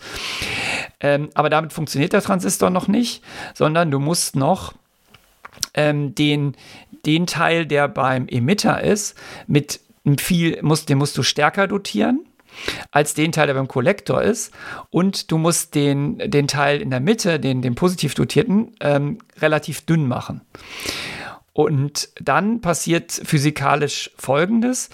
Wenn du jetzt die Basis einfach nicht anschließt, also die Basis der, der, der Pin, der das Ding schaltet. Ähm, du willst also einen Strom von, vom Kollektor zum Emitter fließen lassen, also technische Stromrichtung, beziehungsweise vom Emitter zum Kollektor. Wenn wir jetzt äh, in den Elektronen denken, bleiben wir mal physikalisch. Also Elektronen sollen vom Emitter zum Kollektor fließen. Und wenn du die Basis nicht beschaltet hast, passiert nichts. Warum? weil du ja durch dieses N, NPN äh, hast du ja wie eine Diode da drin. Du hast ja zwei Dioden und zwei Grenzschichten und die schalten ja nicht durch, weil nur die eine ist ja in die richtige Richtung und die andere ist ja verkehrt rum. Und damit ist, solange die Basis durch die Basis kein Strom fließt oder an der Basis keine Spannung anliegt, ist der Transistor gesperrt. Wenn du jetzt an die Basis eine positive Spannung anlegst, dann fließen ein, äh, einige Elektronen vom Emitter über die Sperrschicht, die ja da in diese Richtung richtig rum ist, in die Basis. Ja, das heißt also, da ist, findet ein Elektronenfluss statt und ähm, dann kommt es zu einem relativ komplizierten Effekt, der dazu führt, dass ähm, die, die Schicht zwischen Basis und Kollektor von den Elektronen überrannt wird. Also die in der Basis, also über die Basis fließen nur sehr wenige Elektronen ab und der Emitter ist ja ganz stark dotiert. Da sind ja ganz, ganz, ganz viele Elektronen drin. Viel mehr als der Kollektor ähm, hat und auch viel mehr als die Basis hat. Und sobald jetzt ein Strom vom Emitter über die Basis abfließt, ähm, gibt es in diesem, in diesem P-Bereich der Basis, sammeln sich ganz viele Elektronen an. Und da die sehr dünn ist, sind, können diese Elektronen diesen, den Übergang zum Kollektor überwinden und schwupseln dann darüber. Also es ist jetzt ganz naiv und einfach erklärt, aber das ist sozusagen die, die Physik dahinter. Und die ist, die ist relativ kompliziert, weil um das jetzt äh, detailliert zu beschreiben, muss man sich angucken, wohin wandern die Löcher, welche Löcher werden mit welchen Elektronen gefüllt. Aber stell dir es einfach so vor, sobald die Basis anfängt, Elektronen in diese P-Schicht zu lassen, also die dazwischen gesandwiched ist, gibt es da so ein Elektronengedrängel, dass die Elektronen es dann auch schaffen, äh, sich zum Kollektor zu bewegen. Okay, das ist ja dann, ähm, war mir gar nicht klar. Das ist, das, es ist ja dann wirklich, ich sag mal, richtige wissenschaftliche Forschung gewesen, die dann da äh, zum Transistor geführt hat, wenn man sich das alles ähm, vom Reißbrett, vom, vom physikalischen, elektronischen Reißbrett dann in eine Praxisanwendung transferiert hat. Da können wir dann recht dankbar sein, dass damals, ähm, ich glaube, AT&T, Bell Laboratories diese Erfindung erstmalig vorgestellt haben vor 75 Jahren. Weil man muss ja sagen, es hat ja unsere Welt sehr deutlich geprägt, was seitdem passiert ist äh, auf Basis dieser Erfindung. Ja, es war sicherlich die äh, revolutionärste Erfindung überhaupt, weil damit natürlich äh, die Miniaturisierung begann. Also wir hätten ja, wir haben ja Computer mit, mit Röhren gebaut, auch vorher schon, aber das war ja völlig unbenutzbar und riesig. Und plötzlich ging das, ging das alles viel, viel kleiner. Also ich glaube, das ist sicherlich ähm, vielleicht neben dem chemischen Dünger eine der äh, bahnbrechtigsten Erfindungen überhaupt. Deswegen ist ja auch gut, dass wir heute den Transistor zelebrieren und über ihn feiern und ihn feiern. Genau. Und ähm, was, was ja halt zu dieser, zu dieser Unempfindlichkeit, von der wir gesprochen haben und von der Baugröße, ist ja auch, dass er halt sowohl preiswert und halt auch in Massen zu produzieren ist. Wir haben ja schon gesagt, er besteht eigentlich primär aus, aus Sand als Material. Mittlerweile wird es, glaube ich, auch ein bisschen knapp manchmal an manchen Stellen, beziehungsweise in dieser Qualität. Also ich glaube, ich überlege gerade, ich hatte irgendwo mal gesehen, wo, wo die, die, die Siliziumvorkommen gerade sind, dass es eigentlich fast überall ist, aber dass man es auch nicht überall rausbekommt. Ähm, aber trotzdem ist es ja noch sehr verfügbar und ähm, halt also das war halt eher ein Boom. Denn das haben ja wirklich alle Nationen dann Transistoren gemacht, wobei meiner Wahrnehmung nach damals waren ja die Japaner damals die, die, die sehr extrem auch in der Transistorbranche ähm, damals aktiv waren zu der, an der Anfangszeit und so die die ersten wirklich, also die, die, ich sag mal so, die positive Schwemme an, an, an, an transistorgetriebenen Geräten bis hin zum Taschenrechner oder dergleichen dann am Ende auch allen uns gebracht haben. Ja, also die, die, ähm, ja, gar nicht kann ich da nichts hinzufügen. Also wir haben, wir haben ein spottbilliges Material, nämlich Sand, das wir inzwischen ähm, in einer Reinheit produzieren können, also Silizium-Einkristalle. Ähm, das ist ja, das ist noch so ein Effekt, du musst, diese Kristalle müssen natürlich, äh, muss ein einziger Kristall sein, sonst funktioniert das ja nicht mit diesem Gitter und dass die Elektronen da durchflutschen. Und ähm, ich weiß nicht, also wenn ich das letzte Mal Transistoren gekauft habe, ich, ich da eine ganze Kiste, zwei, drei, vier, fünf Euro, das kostet ja gar nichts, das Zeug. Also das ist sicherlich ähm, eine extreme Innovation, ja. Okay, jetzt, ähm, wenn wir jetzt nochmal zurückgehen zu, zu dem, zum Transistor aus seiner, aus seiner Entwicklung her, dann ähm, hat er ja immer noch, weil du ja sagtest, es gab dann auch spätere weitere Entwicklungen, der hat ja immer, ist noch nicht der optimale Transistor, wenn man bestimmte ähm, Schaltungen damit umsetzen will. Ja, der Bipolartransistor hat, hat halt den, den Nachteil, ich habe das ja gerade so ein bisschen versucht, laienhaft zu erklären, dass um dieses Elektronengedrängel da zu produzieren, was dann dazu führt, dass äh, der durchschaltet, muss immer ein Strom fließen zwischen ähm, dem Emitter und der Basis. Und äh, dieser Strom ist, ist eine Leistung, die da verloren geht. Also du hast zwar bei den Transistoren kannst du bis zu tausendfache Verstärkung haben inzwischen, wenn du die richtigen Transistoren nimmst, aber trotzdem hast du immer einen Leistungsverlust. Und wenn wir dann später über integrierte Schaltungen reden, ist es natürlich nicht attraktiv, dass da immer ähm, noch eine Leistung und Wärme und solche Sachen äh, produziert werden, um diesen anderen Strom zu schalten. Deswegen sind Bipolartransistoren für viele Anwendungen super und für manche Anwendungen halt ähm, nicht so perfekt. Wobei selbst bei nicht integrierten Schaltungen, also selbst bei, wenn ich nur einen Transistor habe, wird das ja schnell unattraktiv. Ich kann mich da auch wieder an meine Jugend erinnern, wo ich da mit Transistoren zum Beispiel Schrittmotoren gesteuert habe. Und ähm, die werden dann halt schon ordentlich warm. Dann musst du, ähm, damit sie nicht kaputt gehen, musst du halt kleine Kühlkörper dran kleben oder dran schrauben aus Metall, damit halt der Transistor seine Abwärme äh, irgendwie loswerden kann. Also das, wenn du das dann weit betreibst, dann wurden die schon richtig heiß. Also das war ähm, selbst bei einer Einzeltransistorschaltung war das, wurde das schon in gewissen Kontexten etwas unattraktiv. Ja, also natürlich verbraucht, äh, hast du in jedem, in jeder Art von Transistor hast du natürlich immer einen Spannungsabfall und damit irgendeinen Leistungsverlust. Aber hier dieser Basisstrom ist natürlich etwas, was dann noch, noch oben drauf kommt. Und das ist halt nicht immer attraktiv und das hat halt dazu geführt, dass man dann ähm, später auch noch andere Transistorkonstruktionen erfunden hat, die physikalisch sogar einfacher sind als die, äh, als der bipolare Transistor. Wollen wir die noch grob anschneiden oder nur erwähnen oder wie wollen wir da vorgehen? Ja, ich denke, wir sollten noch über den Feldeffekt-Transistor sprechen, weil wenn wir heute den Transistor feiern, dann müssen wir ihn ja in jeder äh, seiner, ähm, sagen wir mal, Lebensformen äh, besprechen. Okay. Das heißt, ich soll loslegen? Natürlich. Äh, be begeistere mich mit den Informationen über den äh, Feldeffekt-Transistor. Ja, also der Feldeffekt. Also ich, ich kenne ihn, ja. Nur, kenn ihn nur aus der Anwendung. Also ich weiß, dass ich damit schon gearbeitet habe, auch ähm, in jüngster Zukunft, äh, jüngster Zukunft, in jüngster Vergangenheit und äh, tatsächlich das auch, auch machen musste, weil ich Schaltungen hatte, die wirklich zu warm waren, selbst mit Kühlkörper und dann tatsächlich auch auf Feldeffekt-Transistoren äh, umsteigen musste. Also ich weiß die Erfindung durchaus zu schätzen. Ja, also der Feldeffekt-Transistor trägt eigentlich sein, äh, seine Funktionsweise im Namen. Anders als der bipolare Transistor, der ja auf, dem, auf Strömen basiert, basiert er auf dem elektrischen Feld. Und das ist das Besondere. Also erstmal benennen wir natürlich die Beinchen um, weil es, weil es ganz anders funktioniert.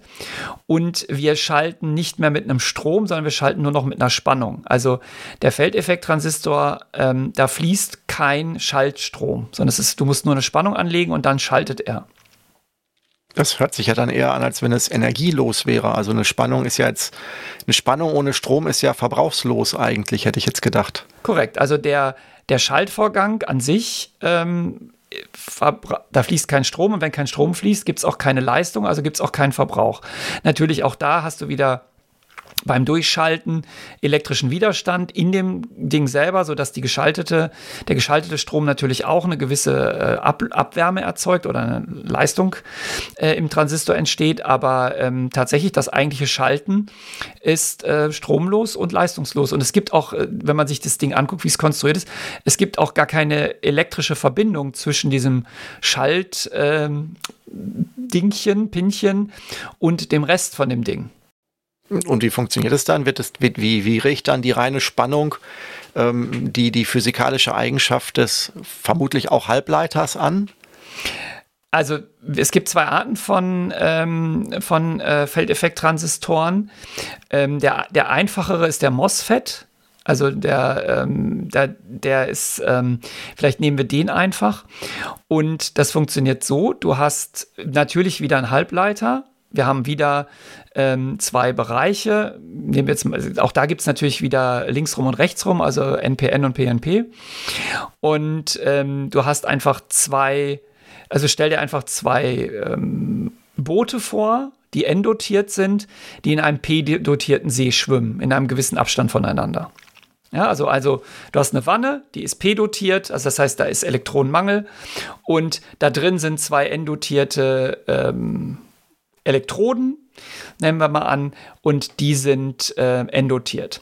Und jetzt hast du wieder denselben Effekt. Es kann kein Strom fließen zwischen diesen beiden äh, Elektroden, weil durch dieses p-dotierte dazwischen ja wie eine Diode entsteht und damit und das wieder in beide Richtungen sperrt und damit nicht funktioniert. Und wir nennen jetzt diese Pinchen ähm, Source und Drain, also Quelle und Senke, durch die dann ähm, der Strom später fließen soll. Und jetzt machst du folgendes: Du setzt dazwischen ähm, völlig isoliert von dem Ganzen. Es gibt keine elektrische Verbindung, eine Platte und die nennst du Gate. Und ähm, jetzt können ja keine Elektronen fließen, weil ja dazwischen das p-dotierte äh, Material sitzt. Und wenn du jetzt aber an dem Gate eine positive Spannung anlegst, dann zieht die ja die Elektronen, die ja da, die sind ja vorhanden in dem P-dotierten, da ist nur ein Überschuss an Löchern, natürlich. Aber wenn du nur eine Hinrei wenn du eine Spannung anlegst, dann fangen die Elektronen an zu wandern. Und die wandern jetzt aus der ganzen Badewanne hoch zu diesem dazwischenliegenden ähm, Gate-Elektrode. Kannst du es vorstellen? Hm, grob, ja. Also Badewanne und du machst zwei Boote rein und zwischen die Boote legst du ein Brett. Ja? Und das Brett ist aber isoliert. Das berührt weder die, das berührt weder die Boote noch die Badewanne. Und es kann kein Strom fließen, weil in der Badewanne ist halt ein Überschuss an, an Löchern. Und jetzt fängst du aber an dem, legst du aber an dem Brett eine starke positive Spannung. Aber legst eine positive, muss ja nicht stark sein, legst eine positive Spannung an. Und jetzt kommen die Elektronen natürlich aus dem ganzen, aus der ganzen Badewanne und wollen hoch zu dieser Spannung, weil die werden ja angezogen davon, von dem Feld. Und dann fangen die an, sich zwischen den beiden Booten zu tummeln. Okay, also als, als sozusagen nur als, als Anregung in Anführungsstrichen, also jetzt nicht elektrische Anregung, sondern das ist sozusagen der Anreiz oder der, der Impuls für sie, dann äh, dahin zu wollen. Ja, sie werden elektrostatisch angezogen von dem, von, dem, von dem Gate und plötzlich kippt jetzt in dem Bereich zwischen den Booten das eigentlich P-dotierte Substrat, wird plötzlich N. Ja, weil so viele Elektronen sich da rumtummeln, dass das nicht mehr keine Löcher sind, sondern tatsächlich ein Elektronenüberschuss ist. Und damit sind zwei N-Bereiche mit Elektronen, elektronenreichem Bereich verbunden. Damit ist das auch N. Und dann können, kann einfach der Strom fließen.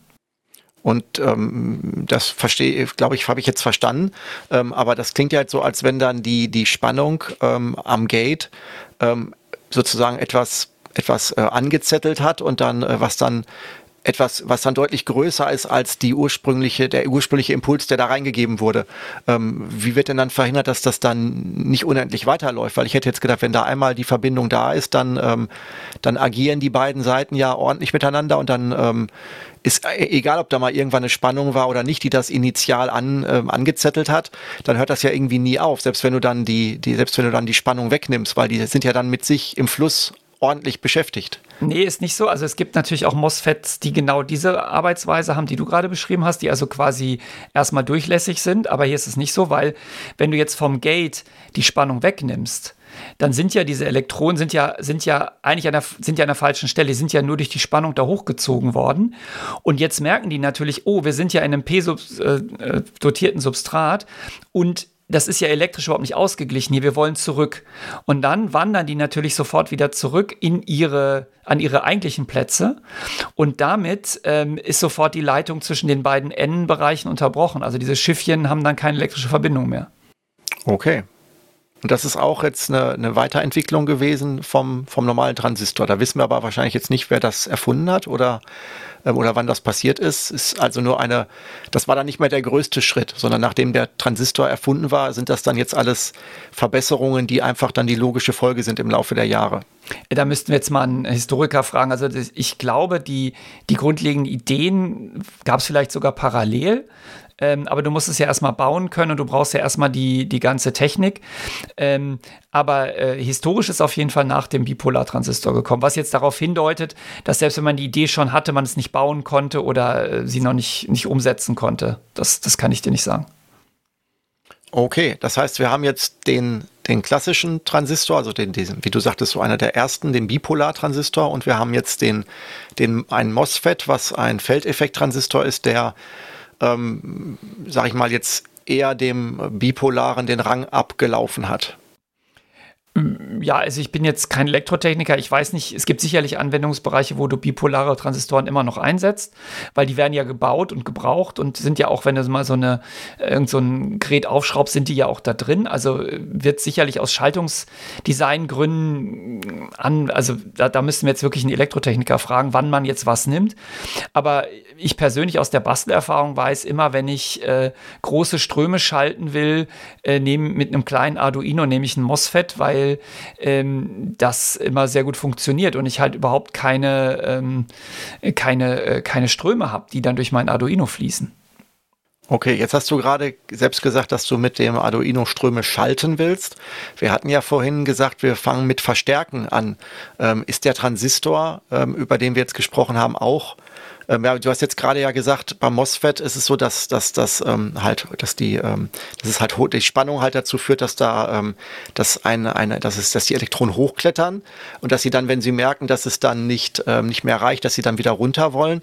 Das klingt ja doch sehr, sehr binär, sehr an aus und gar nicht unbedingt so, als wenn es ein Effekt ist, der sich der, ähm, der ähm, im Kleinen dann äh, mehr Strom durchlassen lässt und im, im Großen mehr Strom durchlässt. Das klingt ja eher so wie so eine Art, wie so eine Art Kipphebel schon, dass es halt ab einem gewissen Grad bricht oder nicht? Oder ist das auch, kann man diesen Transistor, die MOSFETs auch verwenden, um ähm, ja, kleine Signale auf große Signale zu verstärken in einem gewissen Bereich und nicht nur mit einem Kipppunkt, der dann irgendwann erreicht sein muss. Ja, also das ist schon, da gibt es auch schon einen Zusammenhang. Also du hast, du kannst schon durch die, durch die, die Gate-Spannung ähm, auch den Stromfluss zwischen Source und äh, Drain steuern. Also das ist jetzt nicht äh, binär an aus. So darfst du das nicht vorstellen.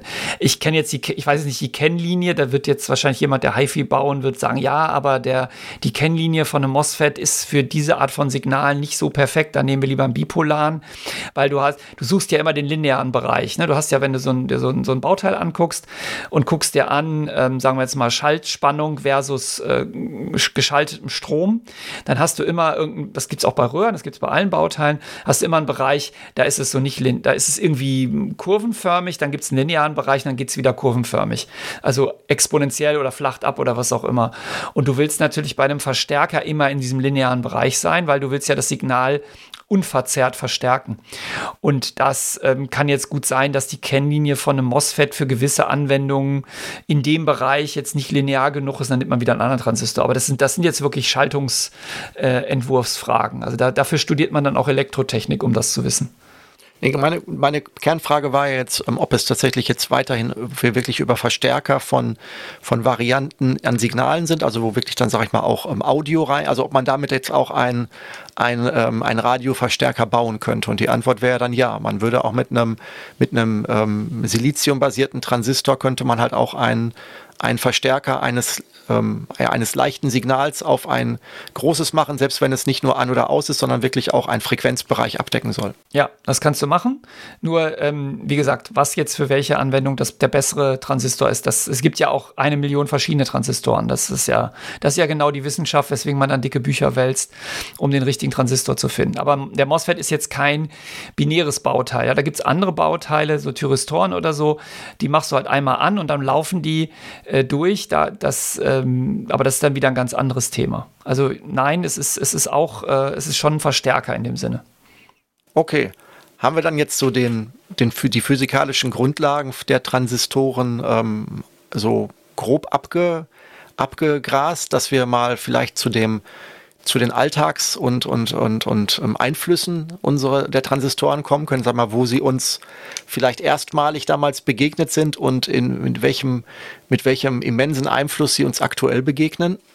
Ja, ich denke, wir sollten jetzt Schluss machen mit, dem, mit, der, mit den Theorien und der Funktionsweise und dann gucken, was ist danach passiert. Also 54 erstes äh, Transistorradio und dann sind ja ganz, ganz, äh, also dann ist ja quasi exponentiell durch die Decke gegangen, wo überall Transistoren drin sind. Das haben wir ja noch gar nicht besprochen, dass es natürlich ohne Transistoren keine Computer gäbe ähm, und die natürlich inzwischen nicht mehr einzeln da drin verlötet sind, sondern als integrierte Schaltungen auftauchen. Genau, das fing ja damals mit mit sehr simplen Dingen an. Also ich, ich selbst in einem Kassettenrekorder äh, waren ja schon, war, das war ja primär Verstärker und dergleichen. Aber dann ähm, gab es ja dann auch in den 80ern auch schon ähm, ja erste kleine ja elektronische Geräte, die eine, sag ich mal, eine Sieben-Segment-Anzeige hatten, wo irgendwas angezeigt werden konnte. Ich überlege jetzt gerade, was, was so die ersten Geräte waren, die mir, mir fallen halt immer so Donkey Kong-Automaten ein, aber das ist ja halt alles schon viel später gewesen. Ich überlege jetzt gerade, was so ein gutes Beispiel dafür wäre, was es am Anfang an an logischen Schaltungen gab, mit denen man schon jetzt außer Elektronikbaukästen, wo man halt einfach äh, äh einen kleinen Zählapparat bauen konnte, was halt so in den, in den, in den damals so die ersten Transistorauswüchse waren. Mm, ja, also du hast, du hast das natürlich an, an, ganz vielen Geräten gehabt. Das hast du halt in der Waschmaschine, im Toaster, im, im, im Radio. Überall waren ja dann integrierte Schaltungen und Transistoren drin. Also es wird, das ging ja dann ineinander über. Oder was meinst du jetzt? Was suchst du für ein Gerät? Ich überlege jetzt gerade, wo, womit zum ersten Mal ein, ein, ein Transistorgerät jetzt so im Alltag präsent war, dass das halt jetzt nicht ein reiner Verstärker war, so wie so ein Kassettenrekorder, wo man dann halt einfach, wo ein Motor läuft und dann halt äh, Audio verstärkt wird. Ich, wie gesagt, ich bin jetzt eigentlich schon immer recht weit. Ich bin jetzt so bei, bei Armbanduhren mit Digitalanzeige oder bei, bei den, bei so ersten Flipper-Automaten, die ich so in, aus Plastik so hatte, wo dann halt auch so ein, wo halt auch ein kleines Zählwerk drin war und solche Sachen. Aber das ist ja alles wahrscheinlich schon, das war ja, das war ja 80er und nicht irgendwie 60er Jahre. Also ich glaube, du kannst sagen, wenn es einen Stecker hatte, hat es auch irgendwo einen Transistor drin. Außer es war ein Wasserkocher. Aber also ich, ich das ist, glaube ich, wir sind in einer Zeit aufgewachsen, wo das ja schon überall war. Also das, das, ich glaube, da muss man, da muss man nicht mehr überlegen, wann das erste Gerät kam. Da müssten wir dann mal unsere Eltern fragen, ob sie sich noch an das erste Transistorradio erinnern können oder so. Gut. Ähm, und von der Charakteristik ist es ja so, wir haben dann ähm, diesen einzelnen Transistor, von dem wir gerade gesprochen haben.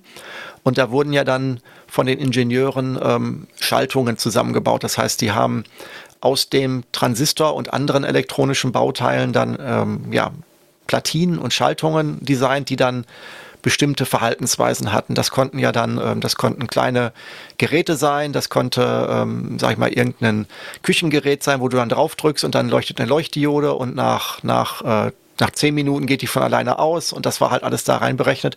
Das waren dann, wenn du es ausgebaut hast, waren das dann Platinen, wo dann ganz viele von diesen kleinen ähm, erbsenförmigen Transistoren drauf waren und die waren alle, alle noch sehr, sehr handmäßig verlötet. Und das wurde dann ja später relativ zügig optimiert, dass man dann nicht äh, einzelne Transistoren mit drei Pinnen hatte, sondern dass man das schon deutlich ähm, besser und komprimierter auch ähm, verpackt hat. Ja, man hat, man hat erst natürlich, der Juhu der Transistor ist da, hat man natürlich alles mit Transistoren aufgebaut. Es gab auch Computer, die einzelne, wo die CPU und Bauteile aus einzelnen Transistoren zusammengebaut waren. Irgendwann in den frühen äh, 60er Jahren oder späten 50er Jahren hat IBM so Computer gebaut. Da war eine CPU-Platine drin. Das waren einfach ganz viele Transistoren. Aber ähm, wenn man einmal sich überlegt, woraus ja so ein Transistor besteht, dass das ja einfach nur Silizium ist oder ein anderer Halbleiter, der dotiert ist mit irgendwelchen ähm, Fremdatomen, also was auch immer, dann ist es ja noch ein ganz kleiner Schritt, sich zu überlegen, kann ich nicht mehrere Transistoren auf ein Siliziumstück bekommen, ohne da jetzt jedes Mal Beinchen dran zu machen. Und das war halt genau diese Idee der integrierten Schaltung. Dass man also hergeht und nicht mehr aus einzelnen Siliziumplättchen eine Schaltung aufbaut, die man in Transistorgehäusen hat, sondern die Transistoren direkt auf Siliziumplättchen packt und die dann als ganze Schaltung nur noch mit Beinchen versieht. Das heißt, man hat sich den, den, den, den, ex, den externen Kontakt der Transistoren gespart und die Schaltungen direkt auf einen, ja, auf einen, wahrscheinlich ist es, kann man das dann schon Chip nennen, was dann dabei rausgefallen ist? Oder ja. ist das, ist das okay, kann man schon sagen? Ja, weil da, da, da geht es ja im Endeffekt dann auch hin. Das ist ja das, was wir, was jetzt halt ähm, immer noch State of the Art ist, wenn man jetzt mal von äh, Quanten- oder Lichtcomputern ähm, absieht, ist ja selbst in unserem kompliziertesten Computer immer noch genau das drin, wenn auch halt auf einer deutlich höheren ähm, ja, Dichte komprimiert. Ja, also da hat sich tatsächlich ähm, prinzipiell nichts mehr geändert. Also wir bauen Computer aus Transistoren und natürlich Widerstände und Kondensatoren und so. Das Einzige, was sich da geändert hat, ist, wie viele Transistoren da drin sind und wie viele Bauteile wir inzwischen auf so einen Chip bekommen. Das ist ja schon ziemlich ähm, äh, eskaliert in den letzten Jahrzehnten, muss man ja ganz klar sagen. Also das fing ja, wenn man jetzt davon ausgeht, man hat jetzt irgendeinen Mikrocontroller, so einen Mikroprozessor, dann ist das ja auch ein kleiner schwarzer Chip mit vielen Beinchen. Und da drin sind ja auch, ist ja auch ein, so gesehen, ein Siliziumkern meistens, der genauso hergestellt wurde, wie du das gerade gesagt hast. Und ähm, heute ja teilweise bei den komplexeren sogar mit, ähm, ja, die Frage ist ja, wie der Herstellungsprozess ist. Ich weiß, dass es, ähm, also ich kenne das eigentlich nur von den komplexeren kleinen Sachen, dass es halt mit Belichtung läuft, dass es so ein bisschen läuft wie bei einem Foto, dass man früher einen, ähm, dass man halt eine Siliziumplatte nimmt, sie dann belichtet mit, mit mit einem Chip-Layout, also mit einem Schaltungslayout, das dann die Transistoranordnung im physikalischen darstellt und ist dann ja danach ja, belichtet. In, so hat es ja, glaube ich, angefangen, wenn ich mich nicht täusche, dass man es wirklich wie mit einem Fotonegativ dann auf, die, auf den Chip drauf belichtet und brennt. Ich glaube, das hat sich auch, das war von Anfang an so, weil man kannte ja diese Technik von den Platinen. Man hat ja Platinen so hergestellt, indem man Fotolack drauf, dann belichtet, dann abgeätzt. Und das hat, das war ja dann mehr oder weniger ein logischer Schritt zu sagen, das können wir auch auf dem Silizium-Wafer machen. Also Wafer ist einfach ein, eine dünne Scheibe Silizium. Und ähm, da muss man halt dann nur noch diese Dotiererei dazu kriegen. Ne? Also weil du musst ja nicht nur ähm, Sachen wegätzen, sondern du musst natürlich auch noch die Fremdatome da einbringen. Aber das hat man dann auch relativ schnell rausgekriegt. Und man hat ja klein angefangen, also mit wenigen Transistoren. Es gibt so gibt ja diese 7.4 ICs, ähm, die du bestimmt auch schon mal verbaut hast, wo es von einfachen Gattern bis zu so Flipflops und so ähm, Dings sind ja nur wenige Transistoren jeweils in so einem Chip drin. Und dann in den Mikroprozessoren wird das dann halt natürlich immer, äh, immer mehr. Das ist ja auch der Grund, warum die Mikroprozessoren heißen, heißen. Es gab ja Prozessoren, nur die waren halt aus Transistoren aufgebaut. Und ein Mikroprozessor hat das dann halt alles auf einem Chip. Genau, und da sind ja die Dimensionen oder die, die, die Anzahlen ja explodiert, muss man ganz klar sagen. Wir haben ja mit den ersten Chips, sind wir ja so im, im vierstelligen Bereich der Transistoren gewesen, also bei den, bei den ersten Mikroprozessoren, wo wir so ähm, ja, mehrere tausend Transistoren auf einem, ja, dann Fingernagel oder, oder also noch kleiner, also sehr kleinen Fingernagel großen äh, äh Chip drauf hatten.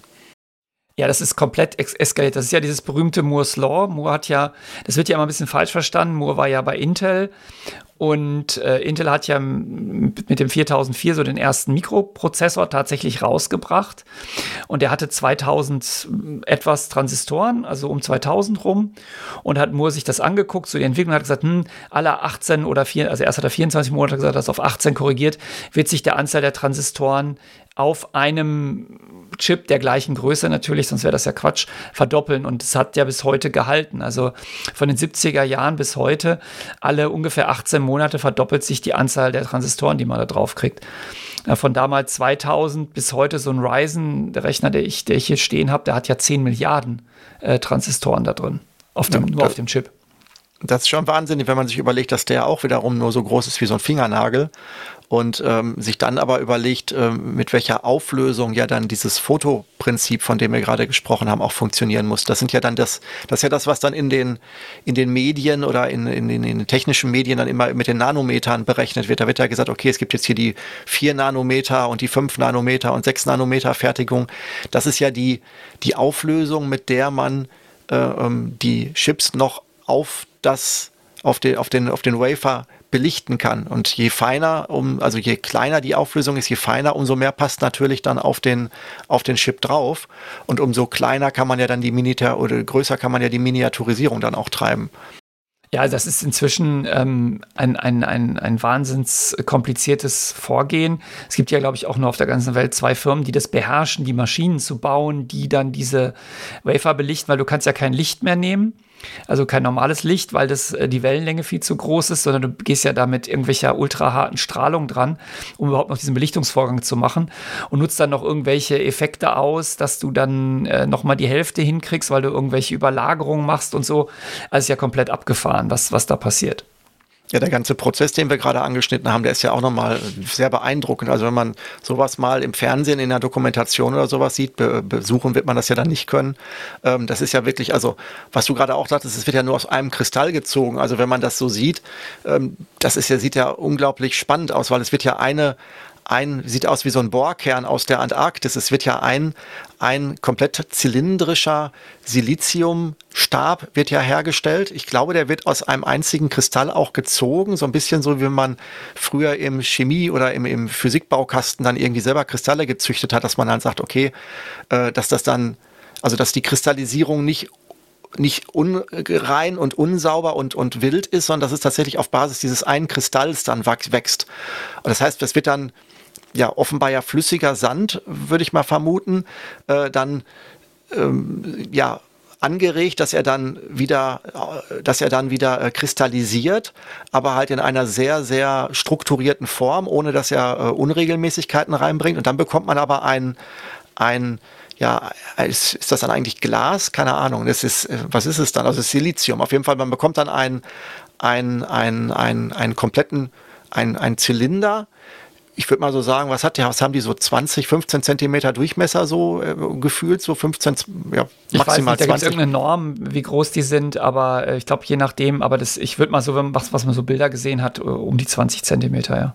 Genau, das heißt, du hast dann einen wirklich einen, einen sehr, sehr massiven Block, also ein, ein Zylinder, der ist dann auch, der sieht auch immer so, als wenn er ein Meter groß wäre, äh, aus, aus geschmolzenem Sand, wenn man so will. Also äh, und, und da wird ja dann mit, da werden ja dann äh, mit, mit, mit, mit einer Sägemaschine oder was auch immer, werden ja dann diese Platten abgesägt, wie wir bei der Salami beim Metzger, dass dann wirklich diese ganz, ganz dünnen Scheiben sind. Das ist natürlich alles im Reinraum. Das heißt, die Leute laufen da auch alle äh, wie zu Corona-Zeiten rum, nur noch viel, viel viel, viel ähm, noch mehr abgedichtet und alles, dass da auf keinen Fall irgendein Staubkörnchen rankommt, weil ich glaube, wenn ich mir so, wenn du so Mikroskoperfahrung dir überlegst, wie, wie ein Haar oder ein Staubkörnchen dann auf dieser Belichtungsmaschine aussehe, wenn sie dann in dem Nanometerbereich äh, äh zwischen die Belichtung und das, den Wafer käme, wäre, glaube ich, dann könntest du den Chip auch direkt wegwerfen.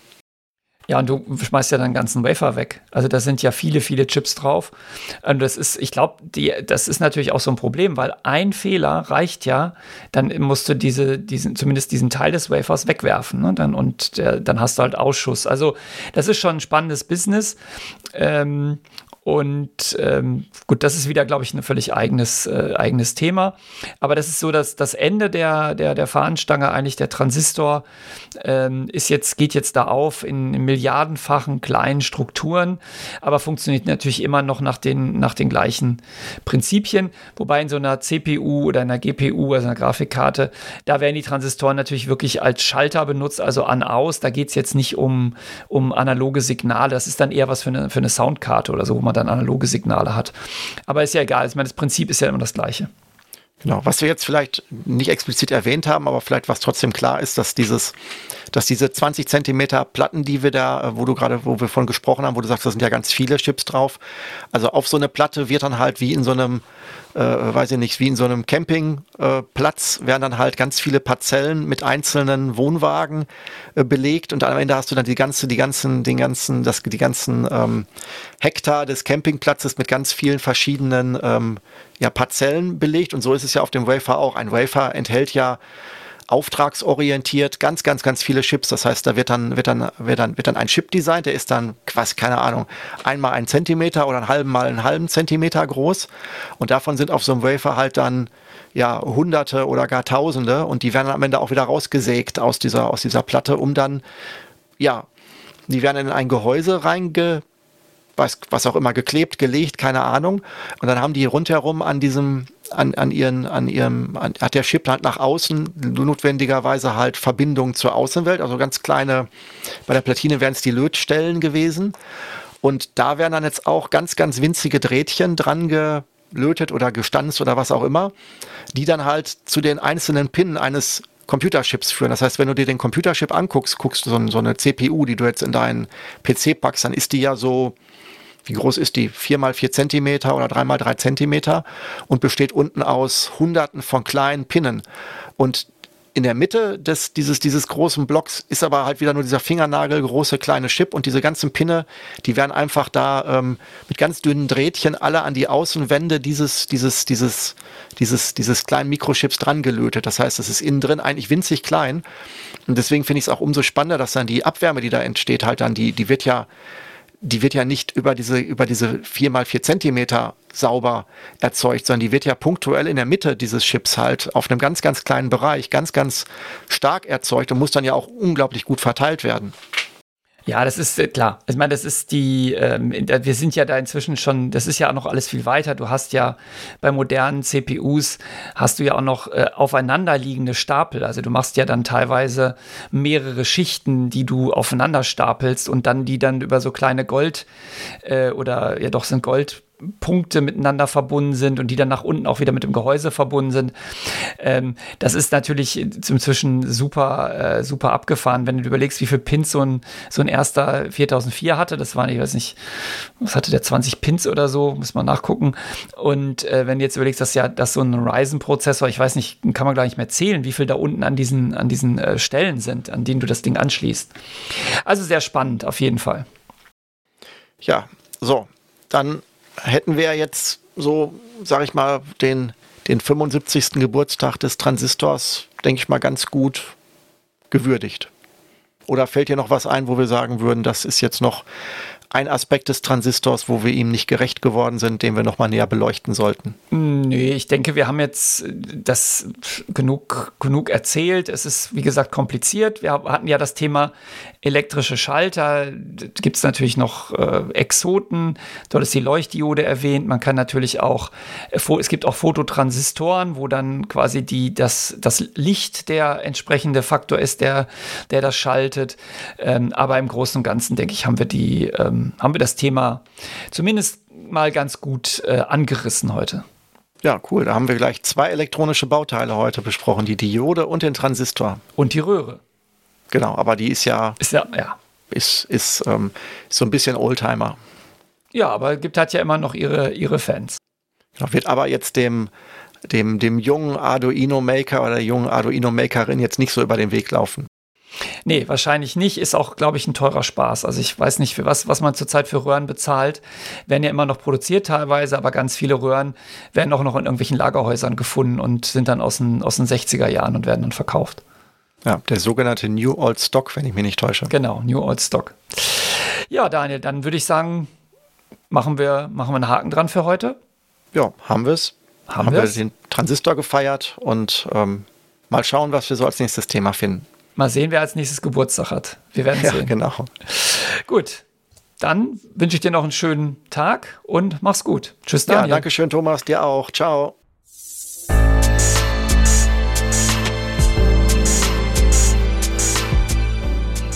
Das war's mal wieder mit Springwald Radio.